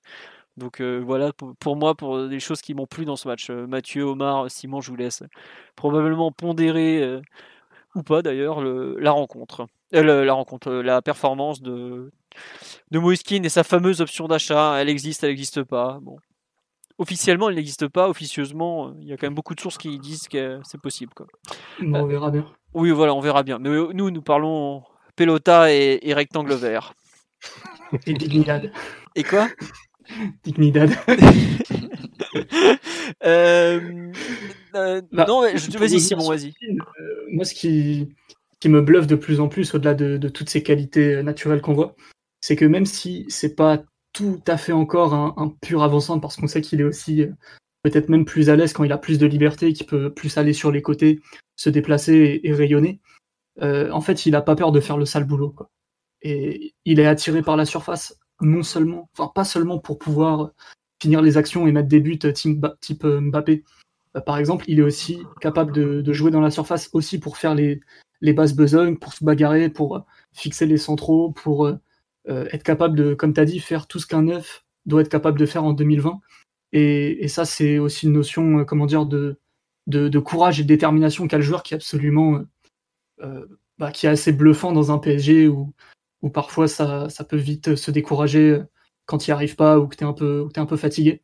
Pour le coup, Keane, il a, il pas survolé la rencontre, mais il a vraiment surnagé au milieu de ses coéquipiers qui, même dans le temps fort, faisait, enfin, aucun clairement individuel faisait le match de sa vie par Navas qui est toujours euh, au top de sa forme apparemment. Donc, euh, non, vraiment, Keane, euh, on l'a dit, Icardi a du souci à se faire, mais aujourd'hui, c'est même difficile de voir ce qu'Icardi ferait de mieux que Keane, à part tout ce qui est la technique pure de l'attaquant au moment de, se démarquer et de finir l'action. Parce que là, même là, il a des. Ça, c'est sûr, mais même là, Keane, il, a des arguments à faire valoir. Quoi. La manière dont il se tourne, dont il enchaîne contrôle-frappe, euh, la puissance qu'il a dans le duel, euh, la, mobilité aussi, ça c'est vraiment quelque chose qui euh, qu'il a en lui et, que je pense avec les années qu'il va vraiment pouvoir développer. Et ouais, je suis d'accord avec, avec Philo, ça a été le, le Parisien le, plus en vue et le plus impressionnant. Vas-y Mathieu. Non mais juste, moi sur la comparaison Icardi, je me je m'avancerai pas forcément trop parce que si tu retrouves le, le vrai Icardi entre guillemets ou le meilleur Icardi, euh, on dira peut-être pas forcément la même chose. Et je pense aussi qu'il faut pas négliger un point sur Keane, c'est qu'il a quand même beaucoup d'aspects entre guillemets à dégrossir, c'est-à-dire beaucoup d'aspects où il est encore assez brut, assez euh, pas forcément très précis. Ce qui est bien, c'est que tu le vois toujours très actif et de fait sur le match comme hier, il doit toucher 40 ballons. Et euh, mais bon, c'est indicatif. Ce qui compte, c'est qu'il est toujours en vie dans le match et tu le vois, tu le vois lutter presque sur tous les ballons mais euh, c'est pas toujours avec beaucoup de précision en fait. C'est-à-dire qu'il peut perdre des duels, il peut rater des contrôles. Il est toujours en... donc il y a l'aspect positif, c'est le volume. L'aspect euh, moins positif ou l'aspect plutôt à travailler, puisque il n'a que 20 ans et, il y a encore beaucoup beaucoup de choses à, progresser, à améliorer chez lui. Euh, c'est plus l'aspect euh, qualité ou, ratio entre guillemets d'efficacité dans ce qu'il peut faire.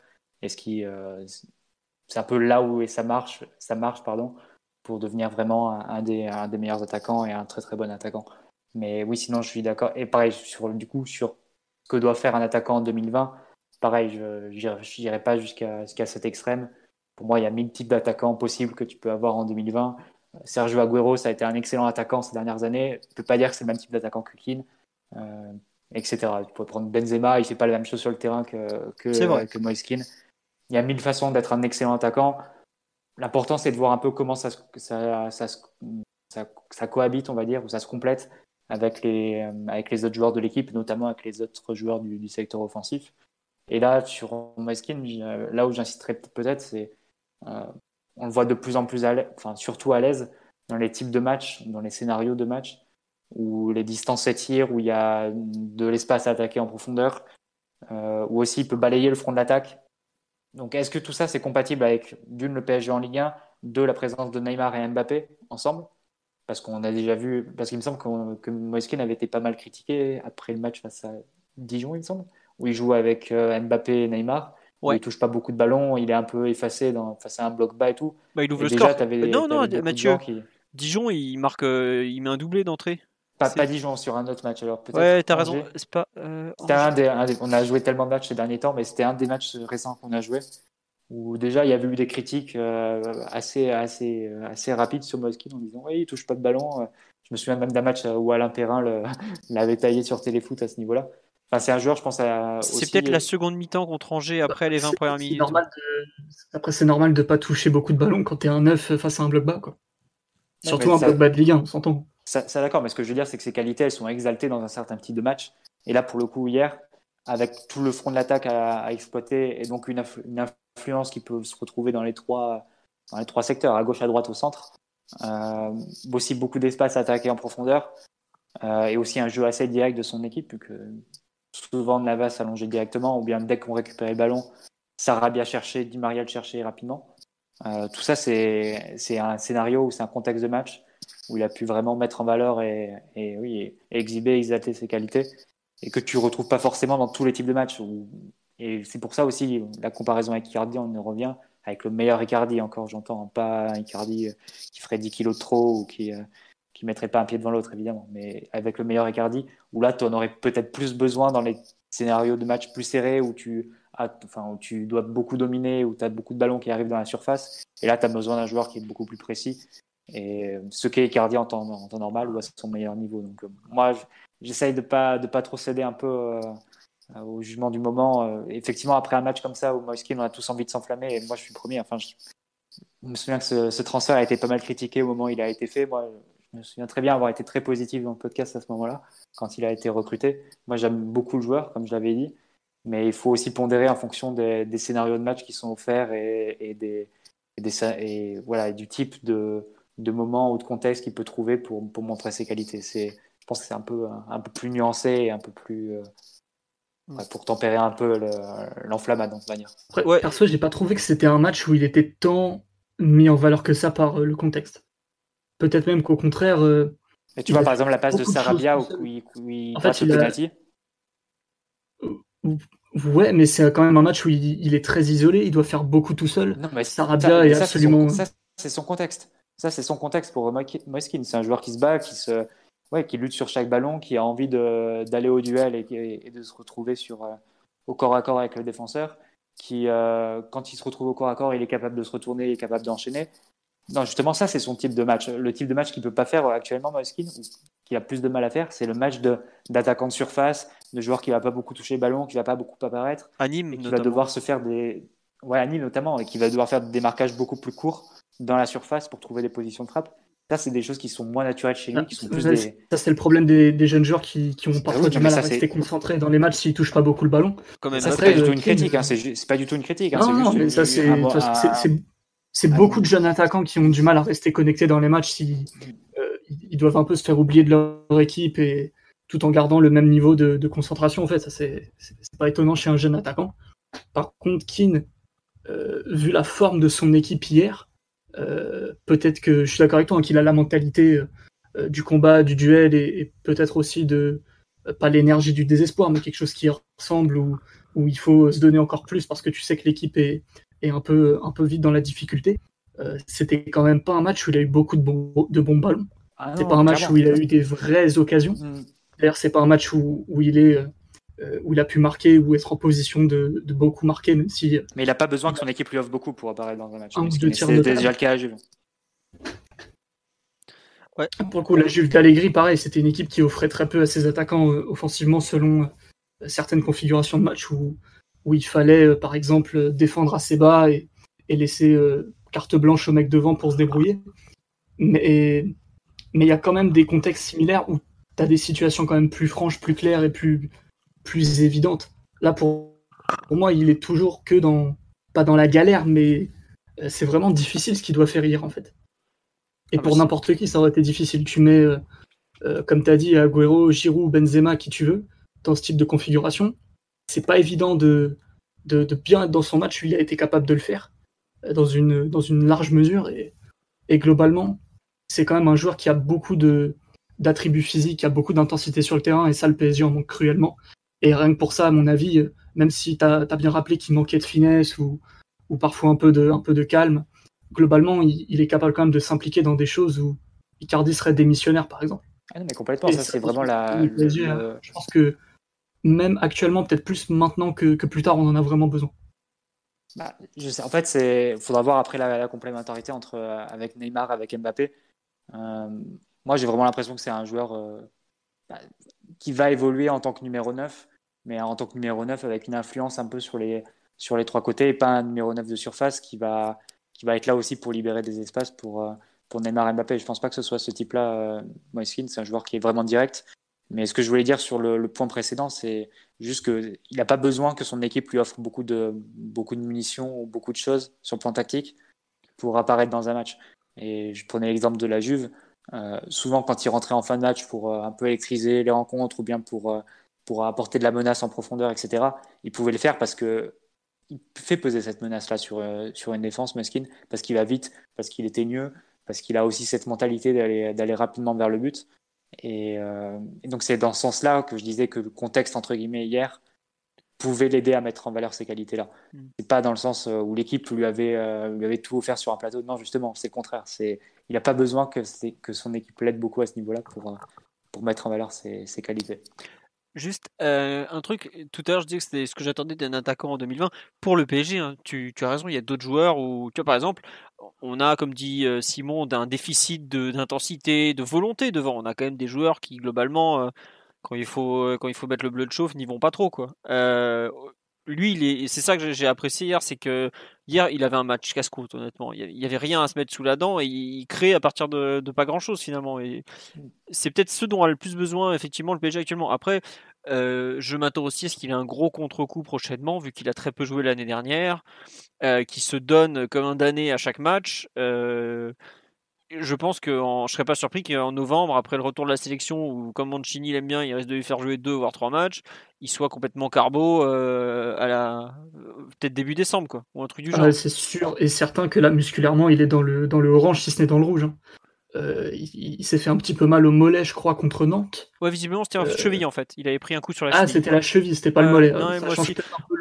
ça, change peut-être un peu mon analyse du coup, parce que si un joueur se fait un peu mal au mollet euh, lors d'un match qui doit rejouer la Ligue des Champions quelques jours après, comme c'était le cas, normalement, si t'as pas de, break ou, des soins un peu, prolongés, tu, bah, tu finis par, par te péter. de toute façon, beaucoup de joueurs jouent aujourd'hui et les staffs médicaux sont au courant qu'il y a un risque et ils les font jouer parce qu'ils n'ont pas le choix.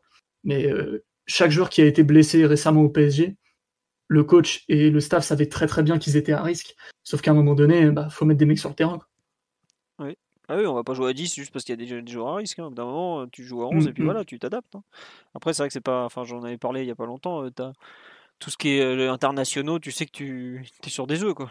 Et c'est pas pour rien que tu as un mec qui se pète à chaque match, à chaque fois c'est un international, bizarrement. Parce qu'ils sont sursollicités, qu'ils n'ont pas de plage de repos, et voilà. Euh, L'ami Omar, qu'on n'a pas entendu. Euh, sur le live, tiens, on me demande qui n'a couru combien et combien. Euh, J'ai pas regardé honnêtement, mais euh, je pense qu'il a galopé qu'hier soir et était bien crevé, le pauvre petit. vraiment. C'était pas. Enfin il a donné. On nous dit Mbappé pourrait prendre de la graine de, sa volonté, tout ça. Mais on nous dit perso, j'aurais préféré Bergkamp. Oui, mais Moiskin, sachant qu'il remplace Choupeau, qui est déjà responsabilisé et jeune, c'est bien, oui. Oui, euh, faut quand même le signaler, il vient pour remplacer Choupeau et aujourd'hui il fait bien plus que, que ça. Il est même en train de d'apporter une concurrence à Icardi dont on espère qu'elle sera bénéfique à une remise en question d'Icardi parce que comme dit Mathieu le, grand Icardi euh, celui qui, était capable d'être un des tout meilleurs neufs au monde, c'est pas un joueur qu'on a vu depuis euh, des mois et on va pas tarder à compter en années au rythme où ça va quoi. Donc euh, effectivement aujourd'hui il faut espérer que Cardi se reprenne en main et redevienne un joueur dont on va avoir besoin au, plus vite en tout cas. Omar sur le, match de Moiskin, qu'est-ce que tu en as pensé? Tu es tu as beaucoup aimé ou pas du tout? Pour pas aimer bon, ça va vraiment être très très difficile. Ouais. Au-delà d'être difficile, il faut quasiment être fou parce que Moi, j'ai vraiment, j'ai vraiment beaucoup, beaucoup, beaucoup, aimé son, son match. pour moi, ce, qu'il ait fait un match pareil, c'est, son, il a tamponné son, son passeport au PSG pour et, limite quasiment de facto un, changement de statut. C'est un joueur que, que tu dois considérer dans ton 11 parce qu'il t'offre des choses que, que les autres euh, n'ont pas, clairement. Euh, vous avez parlé de sa, sa capacité à jouer euh, sous pression. on n'a pas parlé de sa passe décisive à Di Maria, qui est vraiment une passe superbe. passe en, passe en contre-temps en sortie de sprint. Ça, c'est, enfin, la preuve d'un joueur qui, qui, en plus d'avoir une, une, certaine finesse, a quand même un vrai sens, euh, un vrai sens du jeu et qui joue pas que pour sa gueule. Et ça, c'est franchement chapeau après, après 6-7 semaines d'intégration d'être capable de faire une prestation dans un match où son équipe a totalement plongé à partir de la 30e minute, parce que c'est quand même ça la, la réalité. Hein. Eh ben lui, il a, il a maintenu un haut niveau de performance il a existé pour les autres, il a existé aussi sans les autres. Et c'est lui qui avait pour le coup le, plus gros match-up de la rencontre parce que, ou pas, ou pas Mécano, euh, après une, glissade initiale, a vraiment joué 100% euh, des duels à, 100% de ses capacités et le gamin, il n'a pas, pas renoncé. Et, euh, et on, en parlait tout à l'heure, plutôt j'en parlais tout à l'heure lorsqu'on a pris la parole de, dans le podcast il, va y avoir des choix cruciaux à faire. si tu veux réinsuffler de, de l'énergie, du dynamisme dans l'équipe, c'est impossible pour moi de ne pas considérer Moiskin aujourd'hui. Tant les autres passe à côté dans ce registre-là. Et tant rôle en a parlé euh, ces deux dernières années. Euh, sa sacro-sainte intensité, sa physicalité et tous les autres mots qu'il a, qu'il a utilisés pour définir en fait euh, un joueur engagé, un joueur avec un rythme et un tempo rapide. Ça, c'est tout ce qu'est et incarne Moiskin. Je suis totalement d'accord avec ce que dit Mathieu sur le, sur le fait que ce soit un joueur à dégrossir mais pour le coup, ça a l'air d'être un diamant brut. Parce que hier, il existe sur toutes les phases du jeu. Et, c'est surtout, en fait, sa capacité à aussi être un, un œuf là pour les autres. Et je pense qu'aujourd'hui, le PSG a plus besoin de ces qualités-là que. Je parle même pas d'Icardi, parce que Icardi, euh, il y a trois mois, c'était le remplaçant de Choupo-Moting parce que faut, faut, pas regarder les statuts, faut regarder les performances. Et aujourd'hui, il, rentre clairement pas dans, l'équation. Et l'Icardi dont Mathieu parlait, à mon sens, et, je le disais déjà l'année dernière, on l'a jamais vu au PSG, même au moment où, ça marchait, euh, où on était en lune de miel. Donc, euh, pour moi, euh, Moiskin, et c'est probablement dû à l'émotion de sa rencontre, mais il toque très très fort à la table du 11. Et je pense que, enfin, Di Maria, par exemple, il faut qu'il commence à se poser certaines questions. Ah oui, toi tu vois plus Di Maria être en danger. Euh, mais oui, effectivement. C'est le plus fragile des trois offensifs. Hein. Puis c'est pas comme s'il sortait du, Et puis il commence à les enchaîner. Il y a quelques, il y a quelques, enfin, il a son, son match d'hier c'est c'est pas une bonne rencontre. Enfin, pour un joueur du standing de, de Di Maria, c'est difficile de, de, de, de, disparaître à ce point-là au bout de pendant trois quarts du match quand même. Bah surtout qu'il a déjà fait deux rencontres de Ligue des Champions complètement dégueulasses. Après, ça qu'on nous dit il est plutôt jeune. Je pense qu'il n'a pas de rythme déjà aussi, Di Maria. On, va basculer, je pense qu'il faut parler du match de Di Maria. il y a quelque chose qu'on m'a fait remarquer effectivement aujourd'hui, je sais plus où c'était. Ah, si, c'est l'insaisissable que tu, que tu connais, que tu avais rencontré, qui m'a fait remarquer que Di Maria il est en fin de contrat. Et que. Euh, à quel point ça lui pèse en fait. Euh, on sait que c'est un joueur très émotif, qui a tout le temps besoin d'être rassuré, qui a, comme, comme le disait Tourelle avant le match, il dit ouais, Di Maria, il aime beaucoup jouer pour, pour, pour être confiant en fait parce que c'est quelqu'un qui a besoin d'être rassuré tout le temps. Le fait qu'il ait très peu joué, est-ce que euh, la fin de contrat qui bon le PSG visiblement a la volonté de le prolonger mais ça n'a pas l'air d'avancer beaucoup. Euh, est-ce que c'est pas aussi ce qui fait aujourd'hui qu'il est dans le creux? Après, c'est vrai qu'il joue un match par semaine depuis des mois, euh, voilà quoi. Mais est-ce que par exemple toi tu es en train un peu d'imaginer que avec si on veut jouer avec Neymar à gauche, Mbappé en pointe, ça serait plutôt peut-être aujourd'hui Keane qui devrait, qui serait peut-être le le troisième larron qui t'a trouvé entre guillemets être capable de, basculer dans un 4-4-2 de fortune avec un milieu droit qui serait je sais pas Herrera, bah si peut-être Herrera, Rafinha ou un joueur de ce type quoi en fait. C'est un peu ça l'idée. admettons que tu vois que j'aille sur ce que tu dis et que du coup tu excentres Keane côté droit le kin que tu vois hier, tu sais que tu n'as aucun, aucun souci sur la partie contre-effort, sur la partie animation sans ballon de, son couloir. C'est une facette qui n'existe plus du tout dans le jeu de Di Maria. Enfin, faut se le dire. Ah oui, non, je suis d'accord. C'est clair. Et, et, et c'est pas un constat qui est, qui est lié à la rencontre d'hier c'est quelque chose qui, dont tu peux pas te passer en, en Ligue des Champions. C'est quelque chose dont tu peux pas te passer dans une équipe aussi, je, ne saurais pas comment te le dire, aussi désagrégée que la nôtre. Hier, ça marche parce que tu as une animation de première ligne de pression. Et ça, c'est quelque chose que tu vois deux fois par an, trois fois par an maximum au PSG. Sauf que ça devrait être un standard si tu as un joueur capable de te, de te le garantir, si moi j'étais Tourelle, si j'avais la chance d'être Tourelle, bah je me passerais pas de ce joueur en fait. Ouais. Un peu, bah, un peu ce qui lui a fait préférer au final euh, Cavani à Icardi en, au mois de mars par exemple. D'avoir un mec qui, qui, va se buter aussi, qui va mettre un peu d'intensité devant pour, pour défendre. Euh, même si c'est là, tu parles aussi d'intensité dans les courses, du, de volonté, de tout ça, aussi pour attaquer, j'imagine. Voilà, il y a, y, a, y, a, y a la partie sans ballon avec tout, tout l'aspect contre-effort. Euh, il y a l'attaque des espaces pour les autres. Il y a le, rythme et le tempo que tu vas mettre dans ton jeu avec ballon. Ça fait beaucoup de beaucoup de, de qualités pas, pas supposées du coup pour Keane. C'est vraiment des choses qu'il a montrées. Donc ça, ça fait ça fait beaucoup pour un pour un joueur qui est là depuis quelques semaines et, et qui aurait dû euh, bah, juste juste dépanner quoi. Là, les absents, les bah, un mois, un mois avec très très peu de séances en commun et surtout, il a, il a quasiment jamais joué avec euh, avec Verratti, tu vois. Donc, euh, il n'est pas, il est pas alimenté par les meilleurs en ce moment. On peut dire, il est même pas alimenté du tout en fait. Donc, euh, ah bah, non, chapeau, chapeau à Mister George. Ah, toi aussi, t'as vu du, du George un peu sur certaines prises de oui, je, te l'ai dit hier. ah oui, c'est toi, putain. J'étais là, je me qui m'a parlé de Wea, en fait. Mais oh quand il parle à côté droit, qu'il a l'espèce de dribble chaloupé où pas mécano tombe à moitié à la renverse et tout, c'est incroyable cette action. J'étais là. Oh, refais-nous comme Mister George à, Munich. Mm. Mais non, il n'a pas réussi à aller jusque-là. Tout le monde ne peut pas être George Weah. Euh, non, sur Di Maria, on nous dit euh, euh, est-ce que c'est une vraie bonne idée de le, de, le, prolonger dans le contexte actuel? Oh, Faut pas, faut pas attention, ça reste un joueur exceptionnel et dont le PSG a besoin. Hein. On le voit depuis un mois et demi qu'il a, qu'il pas joué, que cette absence, c'est quand même pas quand Neymar est pas là en général pouvoir s'appuyer sur Di Maria c'est formidable après il est c'est pas le meilleur Di Maria actuellement forcément mais il faut pas oublier tout ce qu'il a fait l'entraîneur je pense va le le choyer bien comme il faut.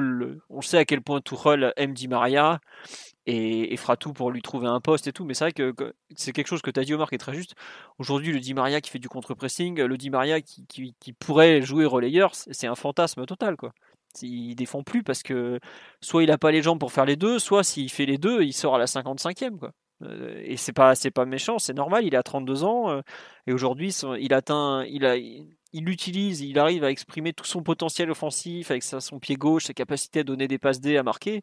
Mais c'est vrai que le, joueur qui était capable de faire des contre-efforts incroyables avec le Real, d'être euh, à la fois euh, relayeur, milieu offensif, ailier, et tout ça, c'est n'est plus. Et c'est juste l'âge, c'est un, joueur différent qu'il faut accepter comme il est. Oui, Simon, qu'est-ce que tu, tu voulais rajouter un truc? Non. Je sais pas, je t'ai vu ouvrir le micro, donc j'imaginais que tu. Je, je crois que j'ai un peu oublié, excuse-moi. Mais enfin, oui, dans, dans, en tout cas, dans le contexte actuel, la Di Maria n'est pas du tout euh, euh, au point physiquement. Je pense que ça va lui prendre encore un petit peu de temps. Vraiment relancer la match un peu à l'image de tout le PSG d'ailleurs. Là, je n'ai pas en plus. Par contre, euh, la question de la prolongation de son contrat devrait pas trop se poser pour moi. Clairement, tu lui files un ou deux ans en plus. Même s'il peut pas t'offrir 50 matchs à 110% chaque saison avec l'âge qu'il a, t'as qui sur le marché qui, qui peut faire du Di Maria qui est dans nos, dans nos cordes au niveau financier, que ce soit en termes de recrutement ou de, ou de salaire? Je pense pas que la question se pose, et même si Leonardo n'aime pas trop trop les vieux, on l'a déjà. Je pense que Dima sera prolongé sans souci, que ce soit Tourelle sur le banc ou un autre d'ailleurs. On nous dit c'est un peu tôt pour l'enterrer. Non, non, mais on n'enterre surtout pas Di Maria. mais ce que dit euh, Omar derrière, c'est plutôt une mise en concurrence du joueur avec un joueur comme Keane qui, frappe très fort à la porte à, dans, plusieurs, euh, dans plusieurs registres que, que, dont le PSG a besoin. C'est ça, c'est pas, pas une histoire d'enterrer du tout. On n'enterre personne. Même, euh, même Icardi, on l'a pas enterré alors qu'il n'a pas fait un bon match depuis 10 mois. Donc, non, non, si, pardon à Reims c'est juste histoire de. Enfin, c'est dire que les places aujourd'hui, il y en a dans le 11 de départ à gagner et Keane, avec ce qu'il fait, est en train de, faire de la place devant. Quoi. Euh, enfin, on, en a, on a parlé un peu du match de, de, Di Maria où il joue un quart d'heure et puis il coule complètement. Euh, on peut parler des 70 minutes de, Sarabia où il sort même pas la tête de l'autre puis le coup d'envoi, par exemple. Il y a des places à aller chercher, mais il faut faire des bons matchs pour ça. Euh, c'est clair, contrairement à ce qu'on pourrait croire, le jeu est quand même très ouvert. Euh, le fait que euh, enfin il y a des exemples de Tourelle où, des joueurs ont, peu de considération. Et au final euh, ils parviennent à revenir et souvent sur une base de dire, sur une base méritocratique qui est plutôt compréhensible à chaque fois que ça se produit. Que ce soit le retour de Cavani à la place d'Icardi que ce soit Paredes qui jouait pas une minute bon ça on comprenait pas pourquoi mais qui ensuite finit titulaire en finale de Ligue des Champions. Si, si, on Keane, qui pourrait non Philo Keane qui pourrait éventuellement euh, finir titulaire à la place d'Icardi, euh, même en forme, ou euh, Di Maria s'il a un peu du mal à, revenir à son meilleur niveau. faut pas, on n'est pas une équipe du tout figée, si ce n'est le problème comment associer Neymar et Mbappé. Ouais, et puis, enfin, ouais, et puis. on se change à tous les matchs, donc effectivement, on n'est pas figé. On est peut-être l'équipe la moins figée d'Europe au top niveau d'ailleurs. Ouais, t'en as quelques-unes comme ça où il y a. Il y a, quelques, quelques contre-exemples évidemment. Non, non, mais tu as raison quand tu dis ça parce que euh, bah, globalement, tu as un manque un peu de, cadre et de, continuité. Donc, forcément, si, tu manques de cadre et de continuité, c'est que les performances euh, ouvrent des portes, tout simplement. À partir de là, c'est pas, c'est pas délirant. Euh, voilà. On nous dit effectivement Ander Herrera qui revient d'outre-tombe. Bah, déjà, il est sorti de l'infirmerie parce qu'il faut quand même rappeler qu'il a quand même passé quoi, les deux tiers de la saison dernière à l'infirmerie. Oh, toute la saison à part le Final 8 presque. Bah non, il y a quand même 15% de temps en conférence de presse. Faut, faut, faut quand même lui rendre. Ah, il est pas payé pour rien quand même. bah oui. Non, non, mais plus sérieusement, voilà, il, y a de la place, il y a des places à prendre au PSG. Euh. Quand on voit même un Kurzawa qui est ressorti de nulle part, euh, voilà. Quoi, donc euh, bon. Déjà, le, les indisponibilités physiques et les fragilités des uns et des autres font qu'être titulaire, en fait, ça veut rien dire. Tu es titulaire, mais encore faut-il que tu sois apte. Et des matchs à jouer, il y en a beaucoup, des places à prendre aussi et des, indisponibilités, malheureusement énormément aussi. Donc euh, euh, le chemin est jamais vraiment bouché dans cette équipe. Tout à fait. Ce sera la conclusion sur ce débat de l'attaque. Euh, de quel joueur vous voulez parler désormais aussi sur ce, match d'hier? On attaque direct la question Danilo Marquinhos qui je pense va nous accompagner jusqu'à la fin ou on veut parler d'un de joueurs On a vite fait, enfin il y a des gens qui me demandent de parler de, de Sarabia, ça, mais Enfin voilà, Sarabia, il a fait le même match que depuis trois mois, j'ai envie de dire, euh, à savoir pas assez tranchant, allez, une passe ou deux intéressantes par-ci par-là, mais voilà, t'as as vite fait le tour. Donc euh, bon, il n'y a pas de quoi, je, enfin je trouve qu'il n'y a pas de quoi en faire non plus un, grand débat. Euh, Mathieu ou Simon, vous voulez vous lancer sur un joueur? Il y en a un dont vous voulez parler ou pas? Et allez, comme d'habitude, ça se cache. C'est là qu'on s'aperçoit que c'est un match où personne n'a vraiment été tout à fait notable en fait. À part Keane. Tout le monde a fait un match. Euh, même si l'équipe a été bonne au début, euh, c'est pas un match où beaucoup d'individualités se sont vraiment mis, en valeur, si ce n'est négativement. Bah, les trois milieux de terrain ont couru, mais voilà. Ils ont fait, ils ont fait euh, ce qu'on attendait. Ouais, et encore, on pourrait parler des pieds d'Herrera, on parlait de Gay qui, se fait, qui se fait prendre hors de position un peu trop souvent en début de match. Donc là, même encore, c'est des matchs normaux, mais qui sont absolument pas notables, ni excellents du tout je disais ça, ils ont fait des matchs de coureurs à pied qu'ils sont. Hein, donc, euh. À un moment donné, il faut viser bas, mais viser juste. Voilà. Non, mais ça, on nous dit Herrera, c'est toujours un zombie. Mais non, mais attendez, Herrera, je, je, crois, si j'ai enfin, si bien les chiffres en tête, ça, il doit être dans le top 5 des joueurs les plus utilisés cette saison par le PSG, André Herrera. On peut pas dire que c'est juste, c'est un zombie. Il, enfin, il rend des services euh, parce qu'il est apte voilà, c'est le joueur qui a le plus joué cette saison au PSG, 812 minutes, c'est Ander Herrera. rien que ça, je pense que ça en dit long sur, euh, sur entre guillemets, déjà l'état du milieu de terrain du PSG, malheureusement. Parce que ça veut dire que si Herrera joue autant, c'est que les autres sont pas là. Oui, je vous ai mis une formidable photo, il est en train de répondre à une interview. Parce que euh, déjà, c'est celle que j'ai sous la main et c'est la seule avec le maillot Echter qui. Autorisez François à aller au parc, vous aurez des belles photos, mais on n'a plus François au parc. Voilà, les C'est là la crise, elle est là. Bon, allez, plus, plus sérieusement, ouais, non, il joue autant parce qu'il il est fiable désormais. Donc euh, voilà, après il fait, euh, il fait ce qu'il peut. Euh. Bon hier il nous a quand même fait des trucs entre la passe en retrait à la deuxième minute et le, et le fait où il fait n'importe quoi sur le, le but. il a cru que Navas c'était son numéro 10 quand même. Juste quand même sur le but, enfin, je trouve que c'est. Il, prend une mauvaise décision, mais c'est une décision qui est déjà une conséquence de ce que fait Danilo. Donc, Ouais, non, mais on en a, le but, on peut l'analyser. sur le gâteau, on va dire. Voilà, le but, tu as quelque chose comme 3, 4, 5 erreurs qui s'enchaînent et un peu comme. Ouais, je crois que c'est avec toi, j'en ai parlé hier. C'est un peu comme le but en finale avec des champions, c'est qu'au final, tu, te retrouves à cibler peut-être un peu trop Kerrer, mais euh, tu as 4, 5 erreurs d'affilée où ça s'additionne, ça s'additionne et à la fin, tu as une mise hors de position qui est énorme. Alors, tu as un mec forcément qui est, qui est le dernier impliqué, qui, qui, apparaît comme le plus responsable, mais qui est, qui, qui est aussi en conséquence des, des autres. quoi là, je pense qu'il y en a moins de, joueurs impliqués. c'est Danilo qui se, qui se, fait aspirer sur le côté, qui est pas prompt à revenir à sa place euh, assez vite. Du coup, Angelino se retrouve seul. Anderera, il voit ça, il détecte ça, et il prend la décision qui est peut-être fausse à ce moment-là, enfin qui est peut-être erronée à ce moment-là, mais il prend cette décision-là de, de, foncer sur lui pour bloquer Angelino parce que Danilo est hors, est hors distance d'intervention. Et que Marquinhos a du coup, euh, du coup se, se, se, place pour prendre la position de Danilo au départ. C'est ça, exactement. Et donc, euh, dans, simultanément, Marquinhos prend la position qu'avait lâché, qu'avait lâché Danilo, et c'est exactement comme ça qu'El se retrouve libéré euh, en position de frappe au 20 mètres. Donc, mais si tu veux, je pense qu'il n'y a que trois joueurs impliqués en fait dans l'action. Si tu veux, c'est Danilo, puis ensuite, à partir de ce que fait Danilo, c'est Herrera qui réagit et Marquinhos qui réagit aussi. As, ouais, Florenzi qui est pas non plus spécialement glorieux sur l'action aussi, quoi. Il, y a, bah, il est assez spectateur, mais pour le coup, bah, la façon dont il mord dans la feinte, arrête, c'est pas spectateur, c'est ridicule. ouais, mais lui, à la limite. Euh, il donne, il donne, c'est pas euh, ah il y a déjà, déjà Florenzi et Gay sur le côté. Il y a déjà Florenzi et Gay sur le côté. Gay, pour moi, Gay, c'est pire que, que Danilo parce que Gay, il ferme pas l'intérieur. Et à un moment donné, euh, défendre ton but, c'est fermer l'axe. Et ni Danilo, ni Gay, ni Herrera le font. Mais attends, mais Florenzi, il est au duel. Il est au duel. il, se, tourne, il se tourne de trois quarts avant même que, que comment il s'appelle euh, Angelino. Angelino, pardon, ne, ne, fasse le centre. Enfin, c'est. Florenzi au duel. Là, t'as tout analysé. enfin bref. Euh, c'est les, les, limites du joueur, ça. Pour le coup, il n'y peut rien. C'est pas un problème de décision ou de lecture de l'action particulièrement. Puisque c'est un joueur qui est très peu impliqué et très peu fiable dans les duels. Mais non, enfin. En tout cas, il est très laid ce but. Hein.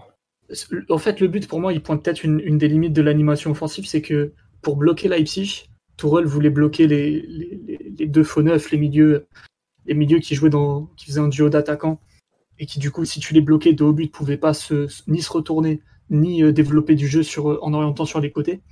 Euh, ça, ça marche très bien quand tu es à 35, 40, 45 mètres de ton but.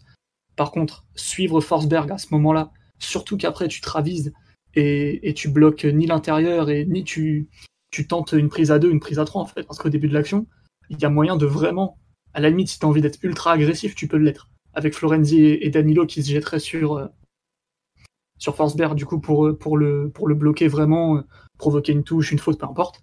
Et, ce qui est en fait, c'est que dès que Florenzi revient un peu, lui, il se ravise. Gay ferme pas la ligne de passe à l'intérieur. Et à mon avis, là, l'animation défensive est plus tout à fait à propos.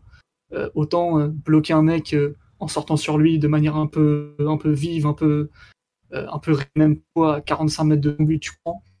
Par contre, déserter si facilement dans tes 10 mètres là, moi, c'est déjà plus un problème. Surtout avec Danilo qui, malgré sa belle technique défensive, n'est pas vraiment un défenseur central.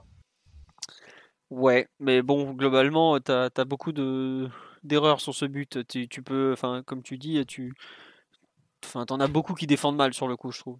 Et puis, enfin, on n'en parle pas, mais. Au moins 4 joueurs impliqués. Ouais. et puis, enfin, au départ, regarde la position de où est la défense quand même. On est dans les 6 mètres, quoi.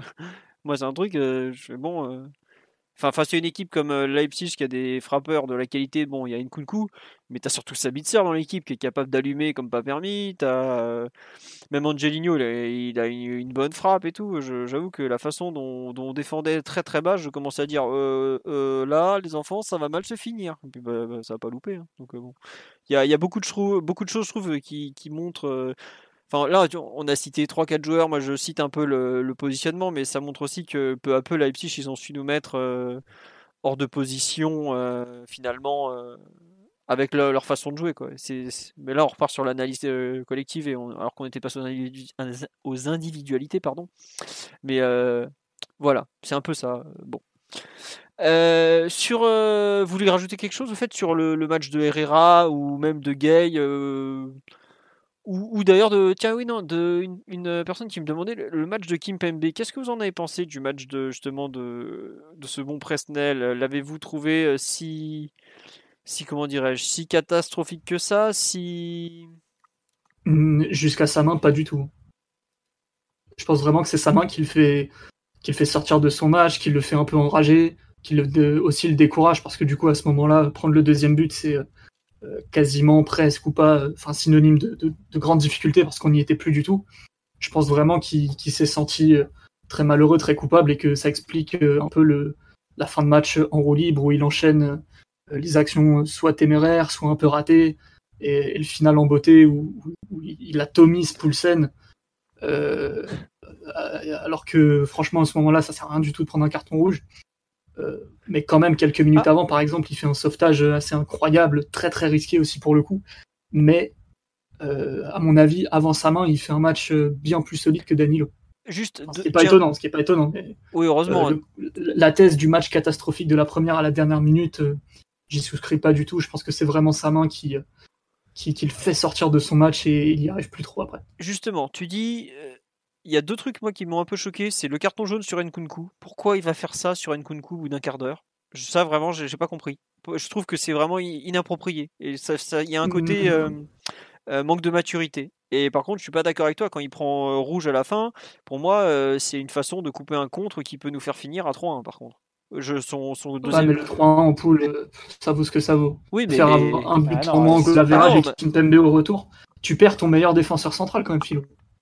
C'est vrai. C'est vrai que ça, ça t'as raison. Mais bon, euh, après, je pense que c'est c'est peut-être moins grave de jouer avec. Euh, ouais, mais je sais pas, c'est peut-être moins grave, peut-être de jouer avec Diallo que de devoir remonter un, un déficit de deux buts euh, sur, une, sur une double confrontation quand même. Hein.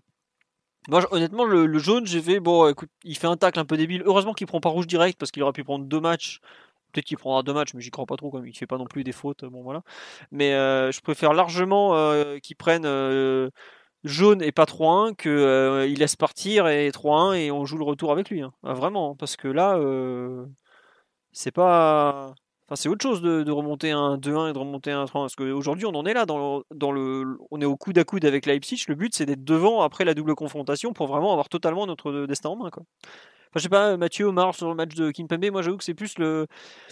Il y a vraiment après la main, donc c'est catastrophique. Bon, la main, je trouve qu'il a pas de bol et je sais pas, j'arrive pas trop à, l'interpréter. Je, je, lui en veux pas, mais enfin, pour moi, ça fait déjà plusieurs semaines qu'il est un peu moins bien, et ce match l'a juste confirmé. La mini préparation avec l'équipe de France en septembre, bah, c'est qu'une mini prépa, et, voilà, au bout d'un moment, t'en es à 15 matchs plus tard, tu tires la langue, tout simplement. Donc, euh, je veux, veux pas lui en vouloir, mais un peu, un peu déçu sur certaines actions. Je trouve qu'il s'est pas mis euh, de lui-même dans les meilleures conditions en fait. Notamment cette histoire d'avertissement d'entrée où il n'y a pas du tout besoin de sur un côté comme tu ça. Tu trouves à la limite physiquement sur certaines actions, sur certaines actions pardon du coup? Pas pas à la limite physiquement, mais euh... il est vraiment en retard. Je sais pas à quel point c'est plus euh, le côté allez j'y vais, je monte les muscles et je vais me faire Christo plutôt que vraiment euh, physiquement à bout et de pas arriver à temps. Quoi. Non, non, je parle. Même dans ses meilleurs matchs, il fait toujours des interventions un peu comme ça. Hein, ouais, ouais, ça je suis d'accord.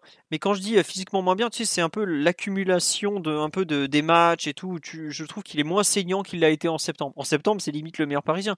C'est lequel de match de je crois que c'est contre non c'est pas non contre Manchester je sais plus enfin bref je sais qu'il y a eu plusieurs matchs où il était vraiment très très fort et là je trouve que depuis quelques semaines il a un peu un contre-coup je pense de de cet été, début de saison, il a beaucoup joué, tout simplement. Quoi. C'était, sur une saison pareille, on sait que tous nos joueurs vont avoir des hauts et des bas.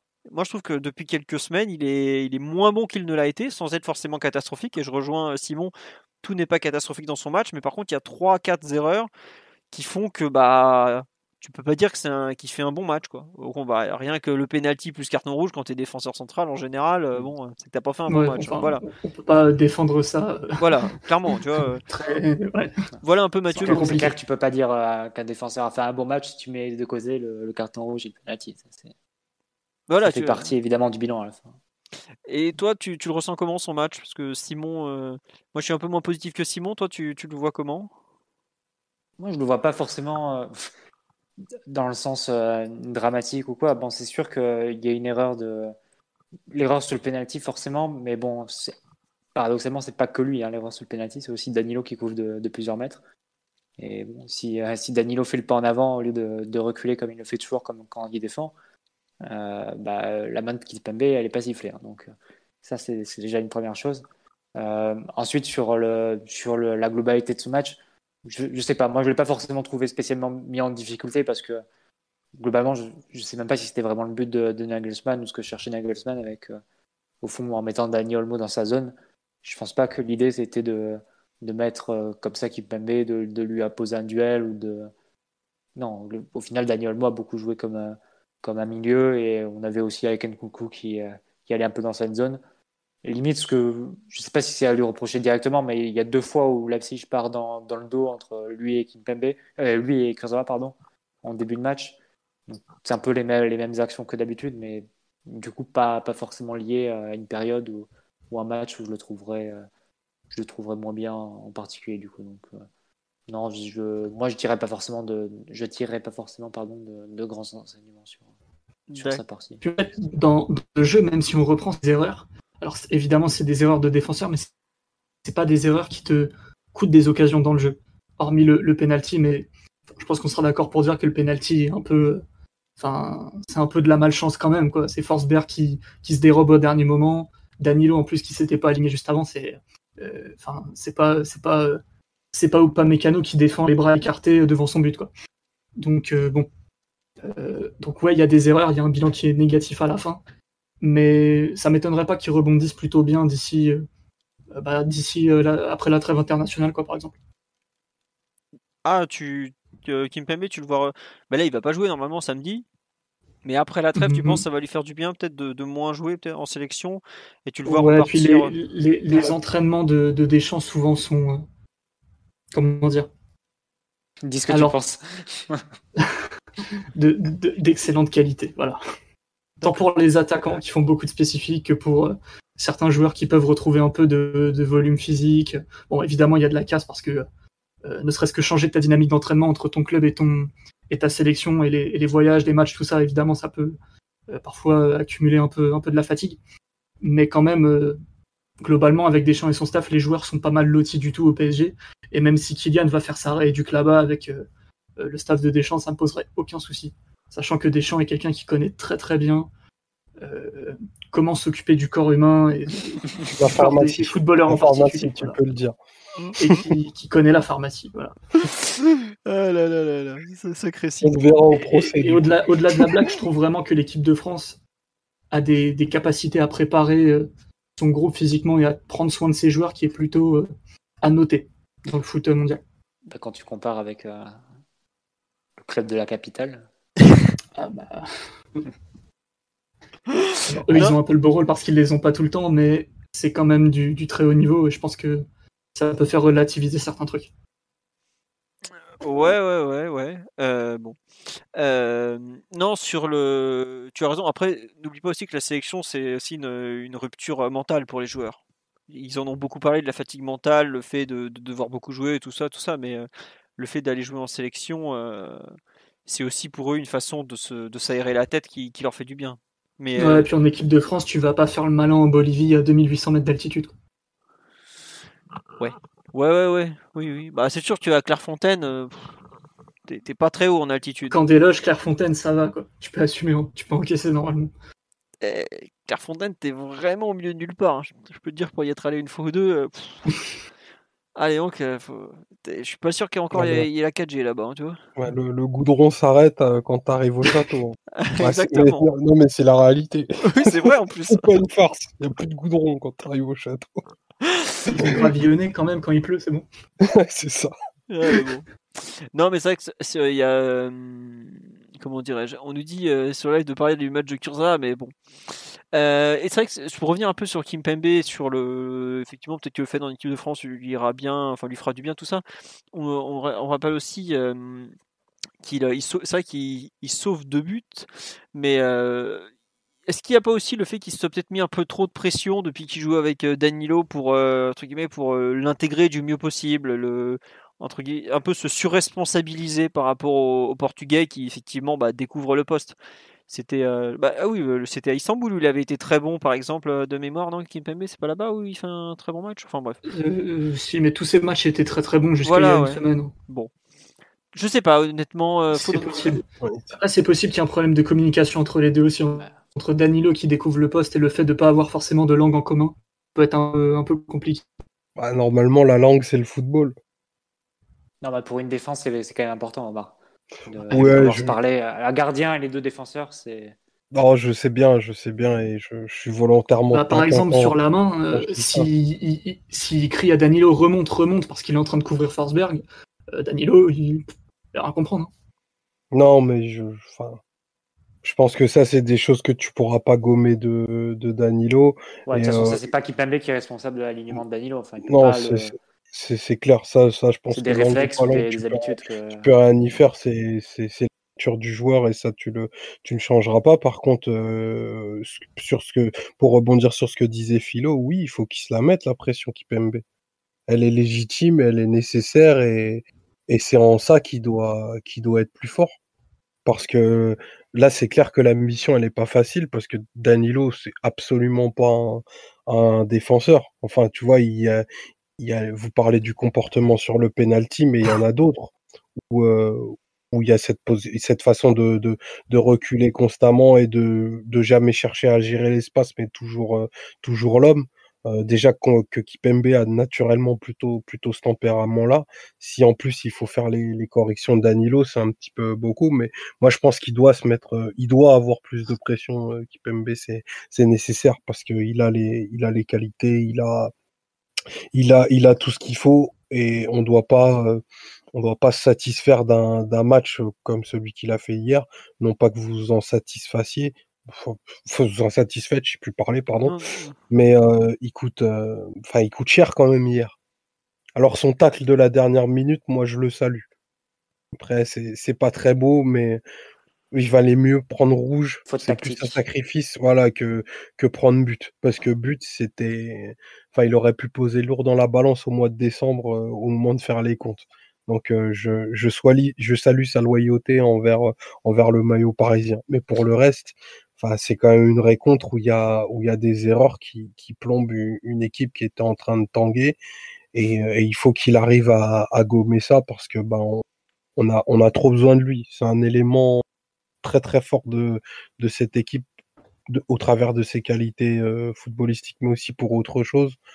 On doit vraiment être capable de plus compter sur lui et qu'il soit pas une, une source de crainte. Enfin, je, je, j'emploie des, des mots forts et pour, le, pour lesquels, bien sûr, il faut pondérer parce que c'est que du foot, mais il, il peut, il peut pas, ou plutôt il ne peut plus nous faire trembler. Voilà, aujourd'hui, on peut pas se permettre parce que le patron, derrière, c'est lui, c'est pas un autre. On peut rien demander à Danilo à part gagner des duels aériens. Donc, on a trop besoin du, du, du meilleur Kipembe, du plus fiable, du plus concentré et du plus juste dans toutes ses interventions euh, pour qu'il sorte un match comme il a fait hier, même s'il y, a des- y a des bonnes choses. Et c'est important le, ce que tu notes, euh, Omar, c'est vrai que ça va un peu à l'encontre de son caractère, son tempérament ou de, sa, de ses caractéristiques en tant que joueur. C'est pas un joueur qui va se, se freiner ou qui va forcément se contrôler.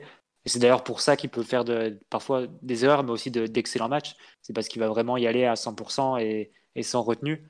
Et euh, quelque part, là, tu, tu le mets dans une, dans une défense, dans une ligne défensive. La ligne défensive qu'on aligne hier, c'est la ligne défensive de la saison, hein, c'est la ligne défensive type. Euh, Oui, bah oui, c'est le cas. Ça fait bizarre de t'entendre dire ça. Bah, c'est le, ça fait bizarre à entendre et ça fait mal. c'est les choix d'entraîneur et, les... et la réalité d'effectif. Mais c'est vrai que du coup, Kimpembe apparaît comme le leader euh, naturel et clair de cette équipe, de cette ligne défensive, j'entends. Est-ce que c'est vraiment un rôle qui lui. Je dis pas ça en termes de niveau, hein. je dis juste en tant que caractéristique du défenseur. Kimpembe, c'est un joueur qui va vraiment aller au duel, qui va prendre des risques dans, dans son type de jeu. C'est pas un joueur qui va contrôler la, sa ligne défensive et qui va pouvoir gérer ce que, ce que font à côté de lui ses, ses, partenaires. Et ça, il est plus proactif que réactif. Bah, pas forcément réactif, c'est plus dans, dans, le contrôle ou dans la gestion. Et bah, ce que faisait très bien Siva, ce que peut faire aussi Marquinhos.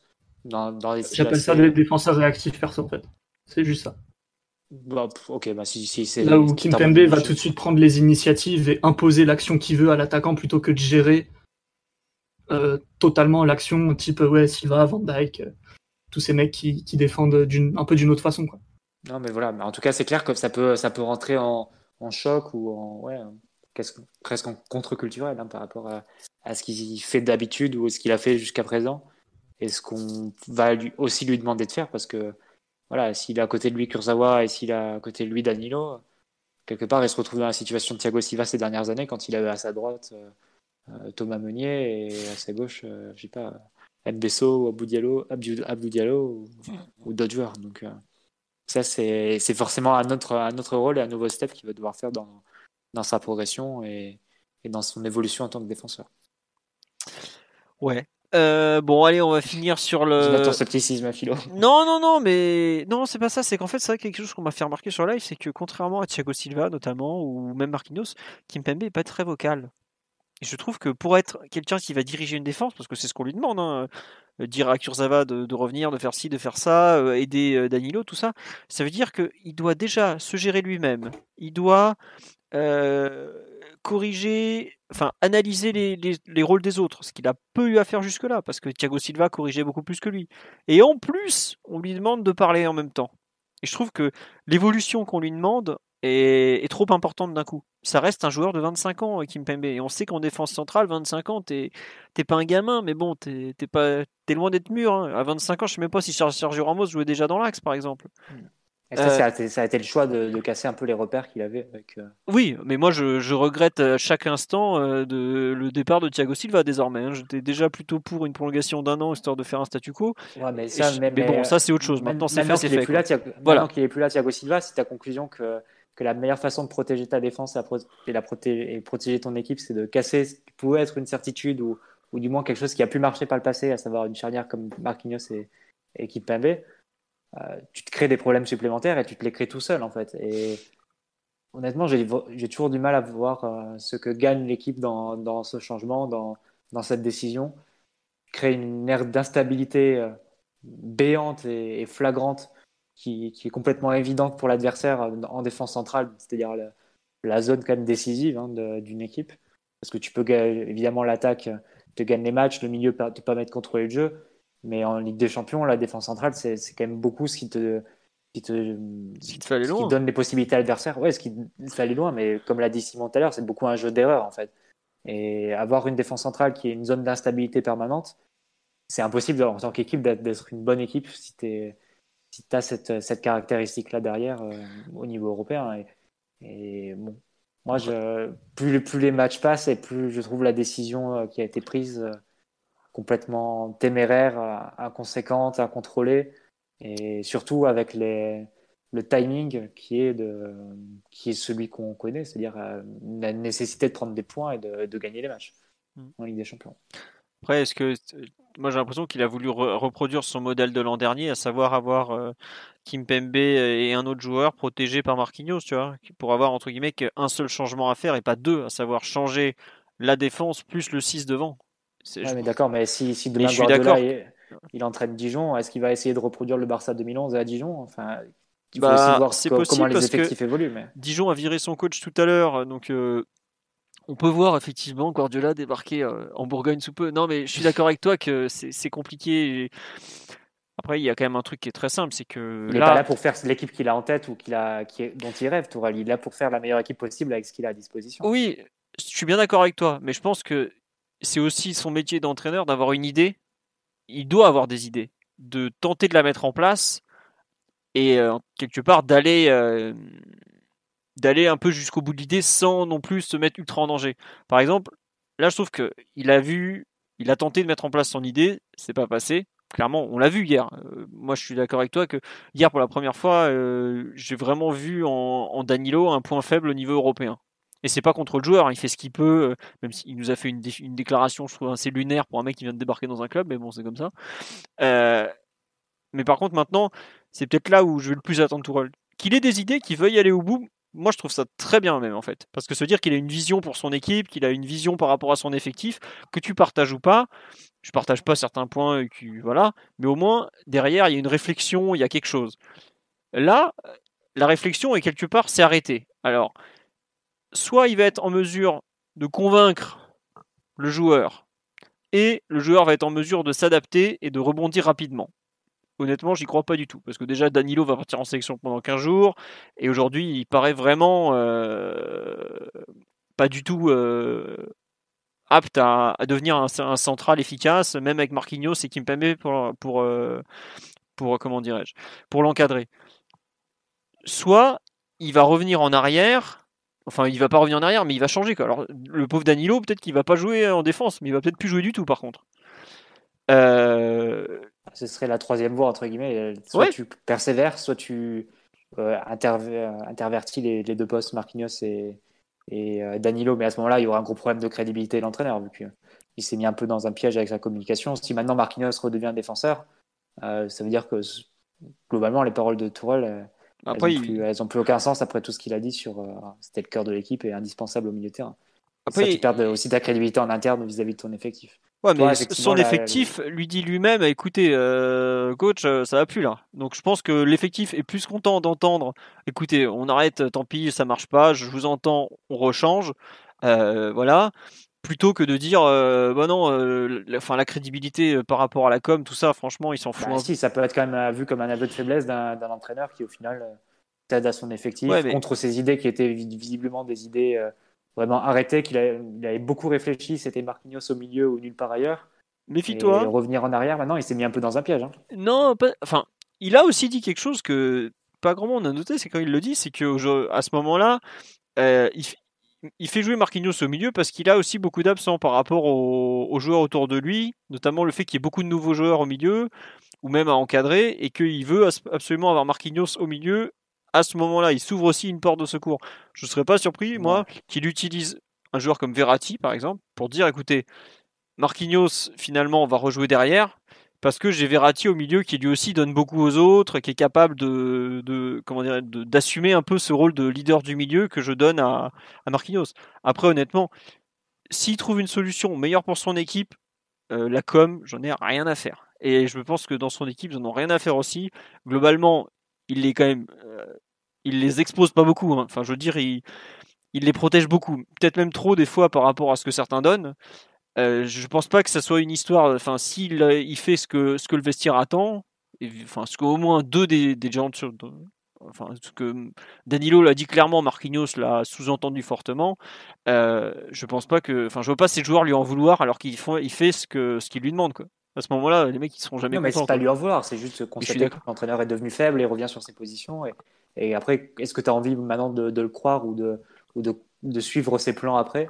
Mais il est déjà revenu sur euh, ses positions plusieurs fois. Regarde, euh, quand il a relancé le 4-4-2. Il s'exposait énormément en conférence de presse en disant Marquinhos, c'est vraiment euh, au milieu, au nulle part. Hein. Après, il le sait très bien qu'à la fin de la saison, ça va être terminé. Franchement, euh, pour moi, euh, s'exposer. de cette saison-là. Oui, oui, oui. Mais... Je veux, gagner, je, veux, je veux gagner des titres cette saison et faire la meilleure saison possible. Ah, enfin, je sais pas. Je, je pense pas que. Enfin, j'ose espérer que dans sa réflexion, il n'est pas à se dire euh, je me suis exposé, je me suis pas exposé. J'ose espérer qu'il en est à se dire écoutez, j'ai eu une idée parce que je voulais garder Marquinhos au milieu, que je voulais un défenseur central. J'ai tenté que Danilo, ça n'a pas marché. Mais j'ose espérer, moi surtout, qu'il va savoir mettre son peut-être pas son ego, mais si, il y a un peu de ça, parce que c'est aussi l'ego d'un entraîneur, au moins sa vision de côté à cet instant, parce qu'on a vu que ça pouvait pas marcher à court terme, ça marchera peut-être à long terme, parce que quand je vois le gabarit de Danilo, j'ai du mal à croire qu'il va jouer Sentinelle jusqu'à 31 ans, par exemple. Il en a déjà 29, donc pour moi, le, temps passe vite avec lui.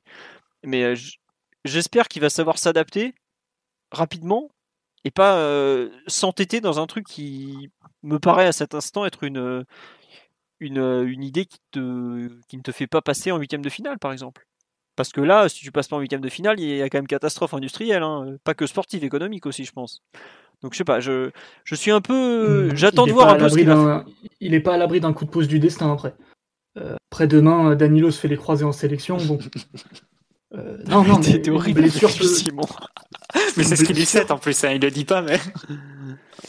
Ah, alors, déjà pas du tout, hein, c'est que du foot, on se calme. mais non, mais s'il y a une blessure quelconque d'un des deux joueurs, c'est du coup toute ta structure euh, à la base du jeu qui est bouleversée et euh, quid des retours de Verratti et Paredes aussi.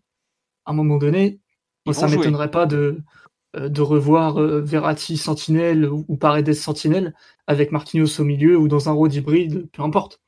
Parce qu'à un moment donné, là, en ce début de saison, je vois pas en quoi il faudrait tourner l'équipe dans tous les sens pour que Danilo soit titulaire. Quoi. Et on n'a pas abordé son cas individuel directement sur le match d'hier. Et c'est un joueur qui est quand même euh, problématique. Euh, pour des raisons de, de repère, pour des raisons de, prise de décision, peut-être même de, limites qu'il peut avoir en lui, hein, que ce soit euh, des limites qu'il avait ou des limites liées un peu à son âge et ses blessures. Globalement, tu trouveras pas grand monde pour te dire qu'aujourd'hui, l'équipe est plus compétitive avec lui que, sans lui. Mais ça, Simon, c'est. Le, peut jouer en la faveur de, du coach de ce point de vue-là. Il suffit qu'il y ait une, blessure ou, le, retour d'un ou deux joueurs clés, puis euh, tu passes vite à autre chose, à mon avis. Parce qu'à un moment donné, ce qui compte, c'est les matchs, c'est euh, quel est le meilleur 11 que tu peux aligner. Et euh, partir par exemple à Old Trafford avec Danilo central droit face à Rashford, Martial, Van de Beek et compagnie, je m'inquiète un petit peu, perso. En fait, il y, y, a deux versants dans la décision de Tourelle. C'est garder Marquinhos au milieu, ça, ok, ça peut justifier dans ce que tu veux, mais surtout vous refaire de Danilo, de Danilo un défenseur central.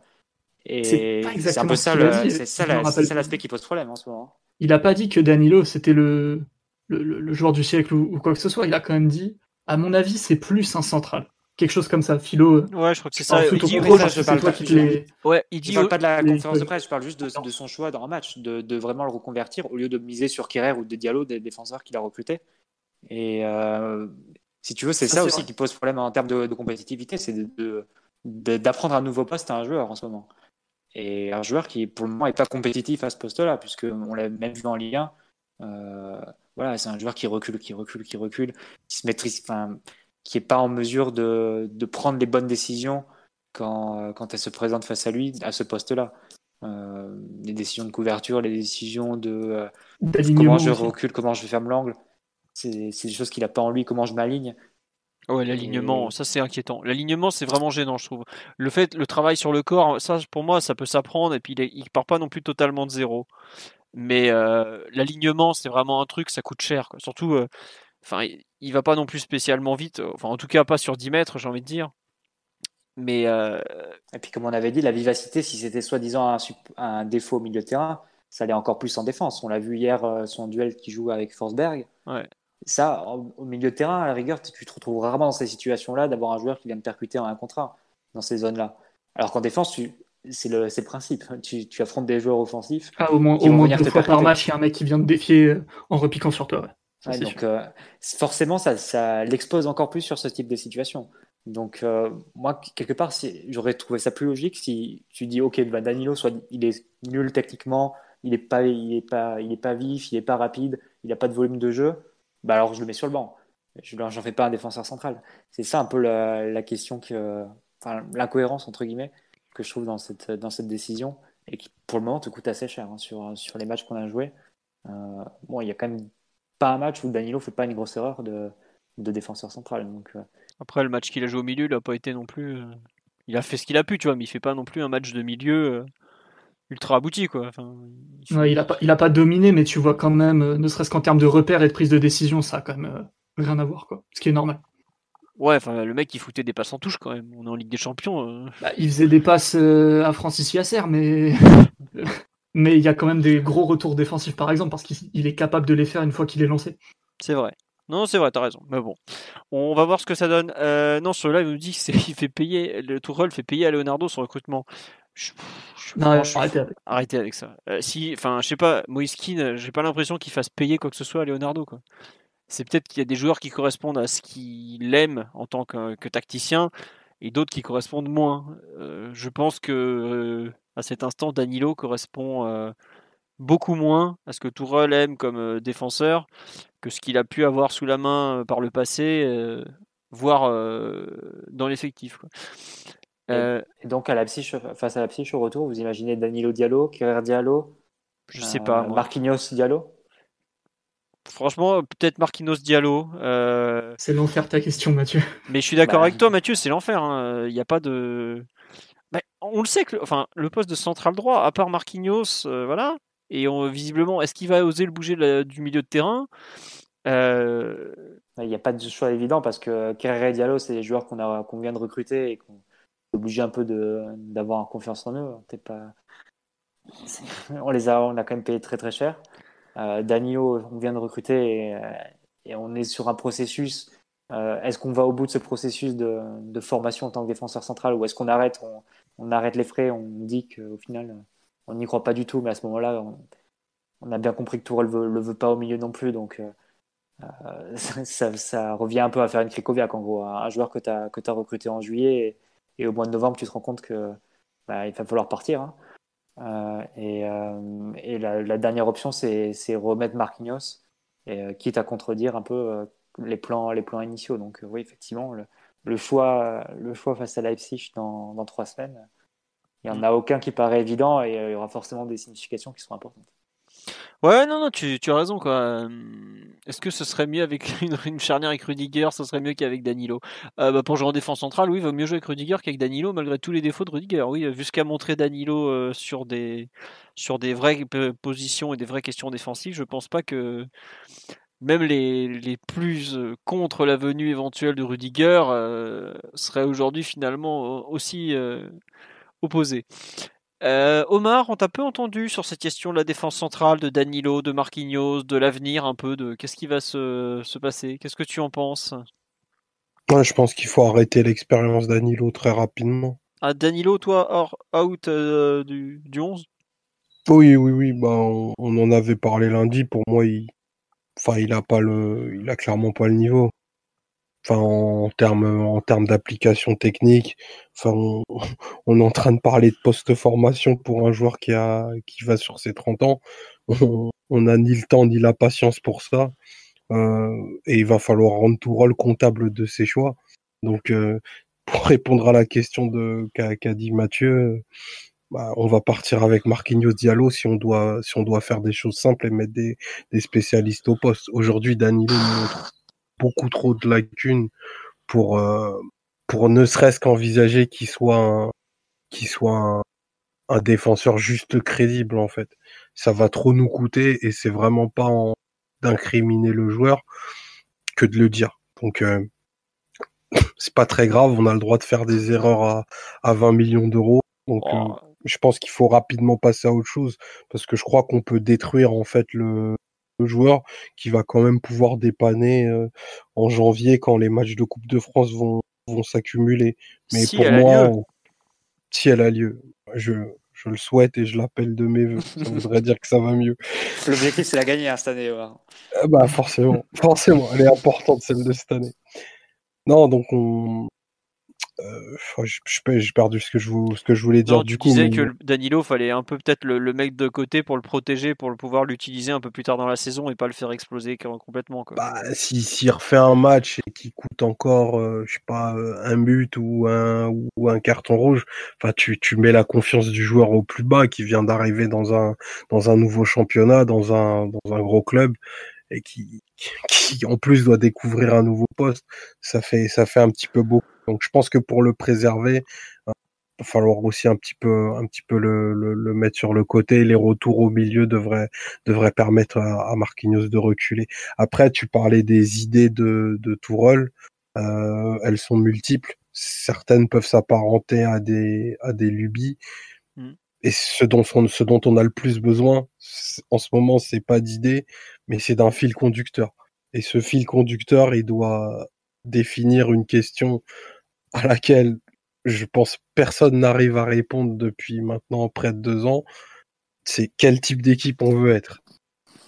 Et ça, c'est pas quelque chose qui peut changer d'une semaine à l'autre au gré des méformes et des élongations des uns et des autres.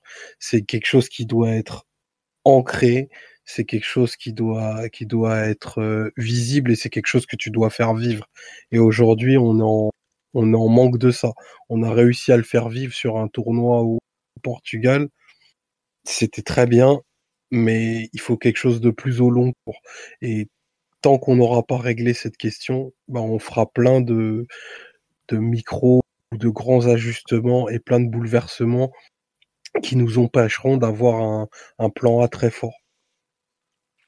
Oui, on est toujours au point de la recherche de, du point A, du plan A finalement, euh, comme depuis euh, un certain été 2017 quoi. Non mais enfin c'est marrant, c'est qu'on retombe un peu toujours là-dessus quoi. Savoir. Euh, bah, ouais, on est l'équipe. Non, mais on est l'équipe de Neymar et Mbappé, mais on ne sait pas comment être cette équipe en fait.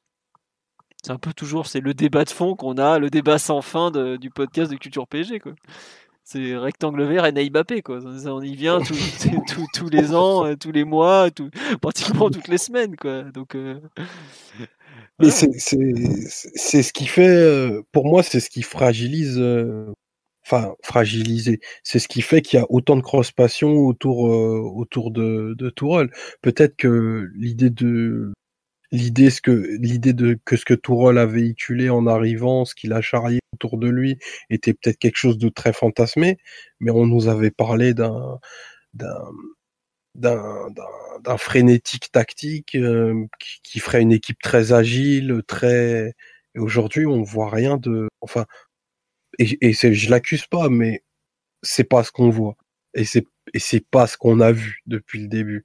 Et c'est ce qui fait que peut-être, et, pour faire un pont avec ce qu'il dit, ses dernières déclarations, où tu sens qu'il y a quand même un peu d'amertume, où il estimerait, où il estime devoir recevoir plus de reconnaissance euh, bah de, la presse et des suiveurs du club.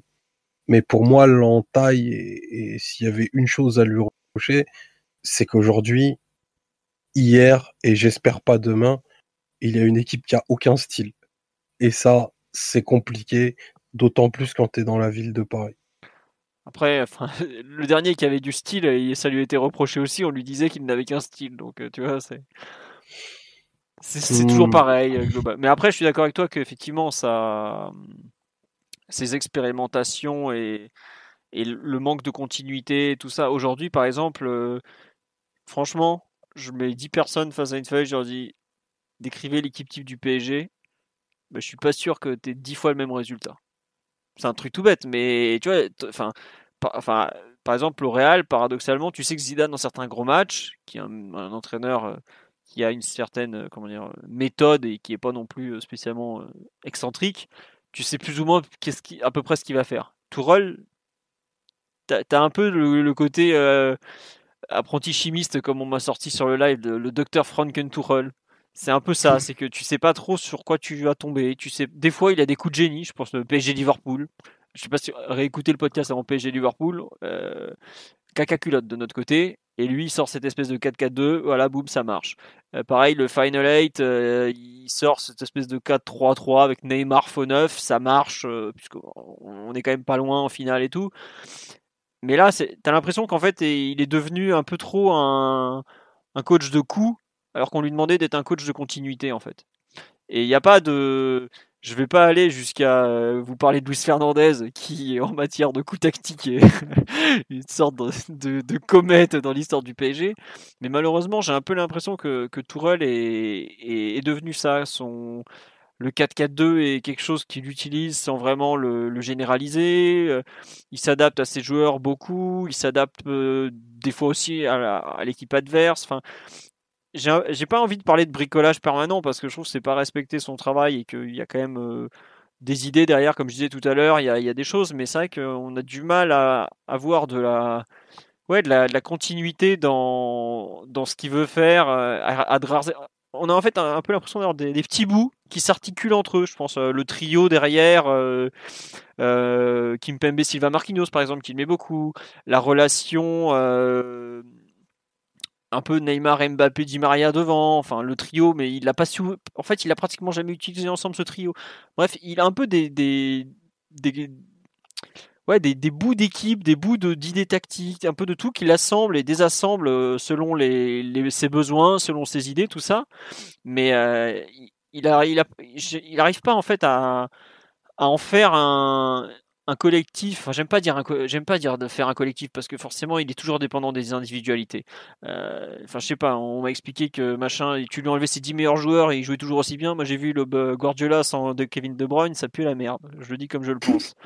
Euh, donc forcément qu'il est dépendant de ses individualités, mais on a du mal à trouver, je trouve, j'ai l'impression qu'il a du mal à redéfinir sa ligne directrice. Là où il arrivait à peu près à ses débuts, euh, à passer un peu de selon les matchs, il arrivait à naviguer je trouve que c'est un joueur qui est euh, un joueur, pardon, un entraîneur qui est un peu euh, aujourd'hui en recherche de, l'identité qu'il souhaite donner à son équipe. Peut-être aussi parce que son effectif a plus bougé qu'il ne l'espérait. Euh, il faisait partie de ceux qui espéraient prolonger un peu tout le monde, aussi bien Choupeau que Silva, que tout ça.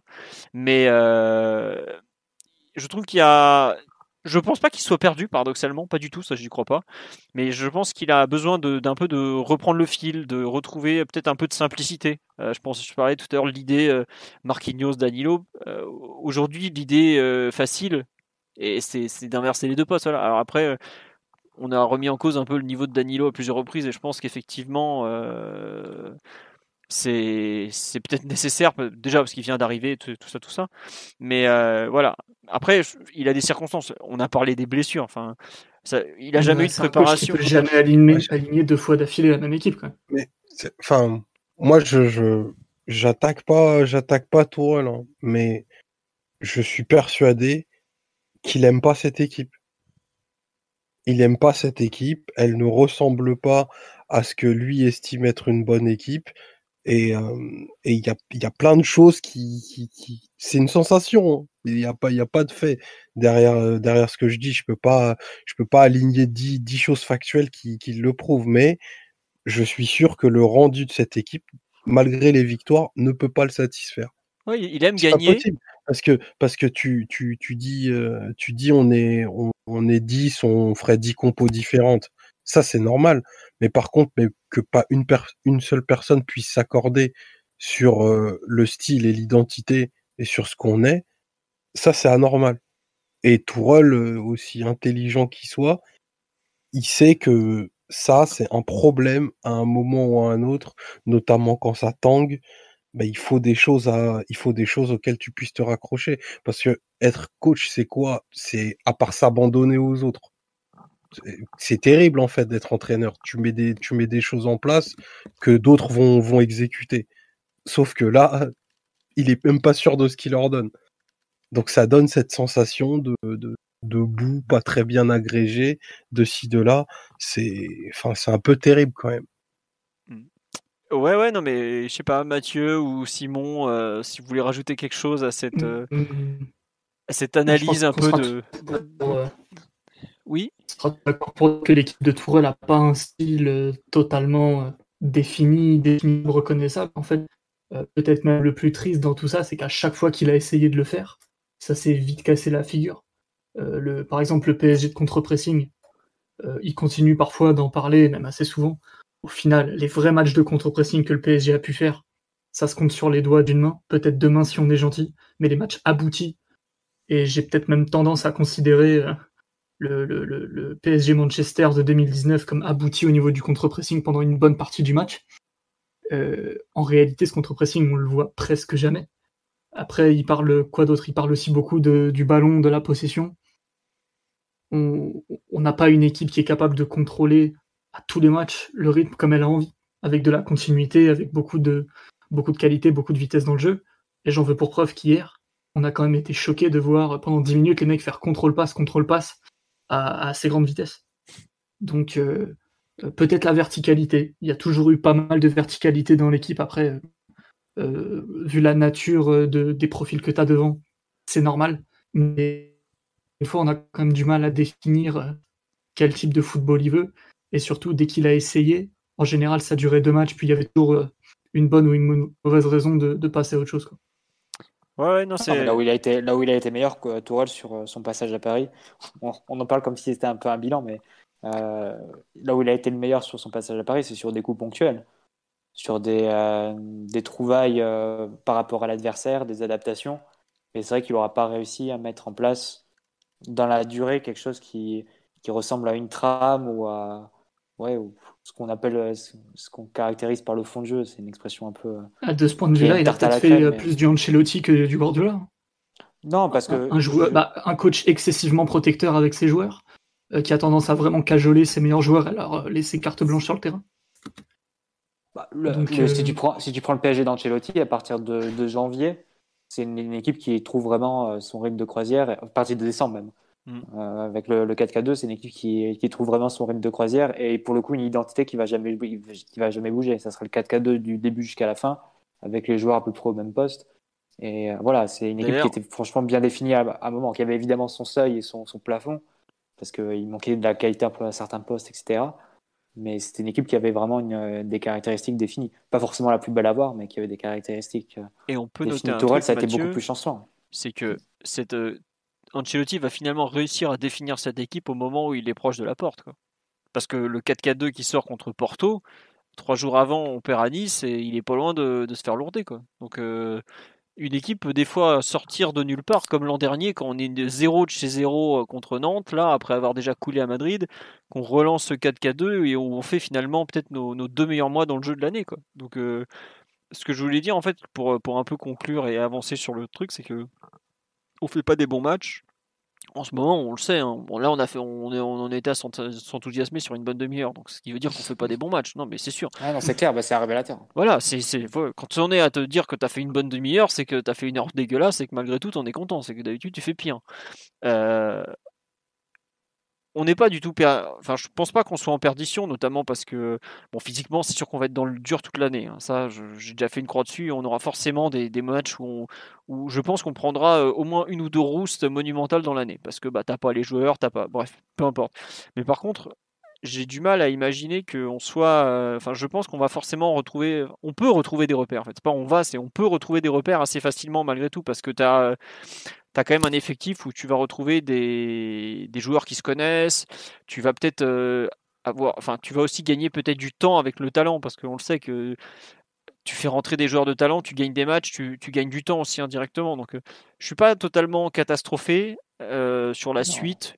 Je pense toujours que le PSG peut sortir de cette poule, mais il va quand même falloir espérer que tes meilleurs joueurs soient disponibles parce que de par la façon qu'il a eu de, construire, même si on a vu que la construction n'était pas toujours euh, évidente, Tourelle est très dépendant de ses individualités. il l'était déjà à Dortmund, hein, parce que même si son Dortmund était très différent de son PSG, il y avait quand même un vrai sens des responsabilisations, enfin une vraie responsabilisation des individualités. Mais euh, c'est faisable aussi à Paris. Il a beaucoup donné à Neymar et Mbappé. Euh, bon, Neymar lui a quand même souvent rendu. Et c'est pour ça que je j'arrive pas à croire que cette équipe, malgré ses défauts, malgré tout ça, ne puisse pas sortir de, cette poule à cet instant, quoi. Donc, euh, il, a besoin d'activer des. Ouais, il, doit activer les bons, les bons leviers. Il doit peut-être faire aussi son autocritique. Il doit, il doit revoir les matchs. Il doit voir ce qui est, ce qui est allé. Enfin, les fautes de défense de Danilo dont on a parlé tout à l'heure, le pauvre Danilo, il doit savoir qu'à ce niveau-là, c'est pas pardonnable. Euh, que Danilo s'aligne mal, déjà, c'est pas terrible, c'est gênant, surtout qu'il s'aligne mal de plusieurs mètres quand même, quoi. En Ligue des Champions, ça pardonne pas. J'espère, enfin, il le sait que la compétition ne pardonne rien. Euh, il, commence à en avoir un peu l'expérience. Il l'a joué beaucoup avec Dortmund, il l'a joué euh, avec Paris aussi. Il a, il a perdu des fois des matchs à pas grand chose. Quand il nous dit contre Manchester c'est un accident, quand on regarde dix fois le match, on peut le comprendre. Euh, quand on regarde dix fois le match contre Leipzig, je regrette les, erreurs que fait Danilo, c'est pas des erreurs accidentelles, c'est des erreurs de par la nature du joueur. C'est quelque chose que le joueur va reproduire. Alors après, s'il veut se planter et finir en Europa League, voire pire, euh, bah, il assumera. Mais là, il, est un peu, je trouve, un tournant de sa. Il est déjà un tournant de sa saison en fait. Parce que bah, pendant deux mois, on a barboté, là, puisque bah, le championnat, ça a été n'importe quoi, l'intersaison, ça a été vraiment ridicule. Mais euh, il peut pas trop se permettre de louper ce tournant parce que déjà que son équipe va pas très bien, euh, c'est pas c'est plus possible. Non, il n'a pas parlé d'accident contre Leipzig. Il a dit que son équipe avait fait un peu ce qu'elle pouvait et que bah, ils étaient moins bons, mais que c'était pas catastrophique et qu'il attendait pas forcément beaucoup plus d'elle parce qu'il connaissait les circonstances. Voilà. Mais oui, euh, on est à un tournant de la saison parce que bah, le PSG aujourd'hui n'est pas qualifié pour le tour suivant. Et que on a beau dire ce qu'on veut, mais ce qui aujourd'hui fait vivre ce club, ce qui l'anime, ce qui, ce qui quelque part le, va le faire vivre, c'est la Ligue des Champions. Euh, je ne sais pas si vous êtes au courant, mais Mediapro, ils n'ont pas l'air très décidés à payer. Quoi. Donc euh, la Ligue des Champions devrait peut-être encore plus importante. Et j'ose espérer que les joueurs sont, conscients, mais j'ai un peu l'impression qu'ils ont pris conscience quand je vois les discours hier de, la gravité de la situation. Après, il faut que ça se traduise en acte. Hein. Donc, euh, on a effectivement grillé deux jokers en Champions League. Bah, après, c'est une phase de poule, il y a six journées. Hein. Mathieu, oui, tu la veux bonne nouvelle, la, bonne, la bonne nouvelle, c'est que tu affrontes quand même des équipes United et Leipzig, tu perds contre eux, mais bon, tu perds pas en étant ultra dominé ou, euh, en ayant l'impression que l'équipe en face soit injouable. C'est des équipes qui, des équipes qui restent malgré tout largement à la portée du, du PSG. Et, euh, et, là encore, je dirais que ce qui sera ton salut, c'est aussi ce qui parfois te met beaucoup dans la difficulté, c'est les deux joueurs que sont Neymar et Mbappé. Euh, parce que évidemment, quand ils sont sur le terrain, tu as, un surplus de qualité qui est immense et qui est très difficile à résister pour les équipes adverses. En tout cas, pour des équipes du niveau de Manchester et de, et de Leipzig, normalement, c'est trop de qualité à gérer pour eux. Et, mais là aussi, c'est un duo qui aussi te, te phagocyte entre guillemets ton collectif. Et ça, moi, j'en reviens un peu à, ce que je disais au tout début. J'ai vraiment du mal à imaginer la première demi-heure avec Mbappé à la place de Moiskin et, et, Neymar à la place de Sarabia. Ça me et probablement, comme tu disais Omar tout à l'heure, probablement que Tourelle il préfère voir cette, version de son équipe euh, qu'il a vu hier que de voir ce qu'il voit parfois en, Ligue 1 ou en Ligue des Champions, un 4-4-2 complètement euh, euh, mis sur le terrain, mais sans plan, sans rien, et avec une équipe qui, joue sans bloc. Je pense qu'il préfère voir la version de son équipe hier, même s'il y a moins de talent, même s'il y a, même s'il y a moins de brio, il y a quand même plus de collectif et il y a plus de, plus de structure, entre guillemets, pour reprendre une expression qui lui est chère. Donc euh, forcément, ça doit le frustrer dans son, dans sa, dans son métier d'entraîneur. Et là encore, si tu veux analyser ou, t'accrocher à des détails, c'est vrai que c'est pas non plus peut-être pas non plus un hasard de voir Tourelle plus impliqué sur un match comme hier de son point de touche que de le voir dans certaines rencontres comme notamment face à Manchester où la deuxième mi-temps qui est, qui est une parodie de football et plus euh, qui ressemble plus à, des numéros d'Otari euh, à Marineland qu'à du football professionnel. Et, là, tu le vois vraiment euh, engoncé dans son, dans son banc et à regarder, les, à regarder ses joueurs offensifs faire n'importe quoi euh, dans les deux phases de jeu. Donc, euh, je pense qu'il y a un peu de frustration sans doute chez lui, mais bon, c'est un peu, c'est un peu la dualité de ce projet de Neymar-Mbappé qui, qui va peut-être même au-delà de la figure de l'entraîneur. ça, oui. Bah, mm. cette dualité, tu la retrouves à toutes les, toutes les couches. Tu les retrouves dans, quelque part dans, dans l'effectif déjà tu sais que de par le poids qu'ils ont, euh, financier notamment, euh, tu, tu, tu dépends d'eux. Tu, tu dépends d'eux. C'est-à-dire que c'est un peu eux qui font la pluie et le beau temps. À chaque fois que tu en perds un sur blessure, tu perds euh, quoi 20-30% de ton équipe, alors que ce n'est qu'un joueur. Voilà. Et ça, regarde hier, Fio, quand, tu dis, regarde, quand on regarde l'équipe d'hier du PSG, avec Marquinhos, Gaï Herrera, beaucoup de joueurs besogneux, mmh. mais c'est des joueurs que tu as mis là ou que tu as recrutés euh, par nécessité parce que tu devais couvrir les Neymar et Mbappé. Mais quand Neymar et Mbappé sont plus là, bah, c'est toute leur limite qui ressort parce qu'effectivement, effectivement Marquinhos, Herrera et Gay, ils ne font pas une passe vers l'avant hein, sur, un match, comme hier. Donc euh, forcément, c'est tu as tout misé là-dessus, tu as tout misé sur ce duo Neymar-Mbappé et tu arrives à un certain... Bah, quand ils sont pas là, évidemment, tu te retrouves dans la bah, dans l'incohérence ou euh, dans la difficulté parce que tu n'es plus en mesure de répondre n'as pas l'effectif qui est en mesure de répondre.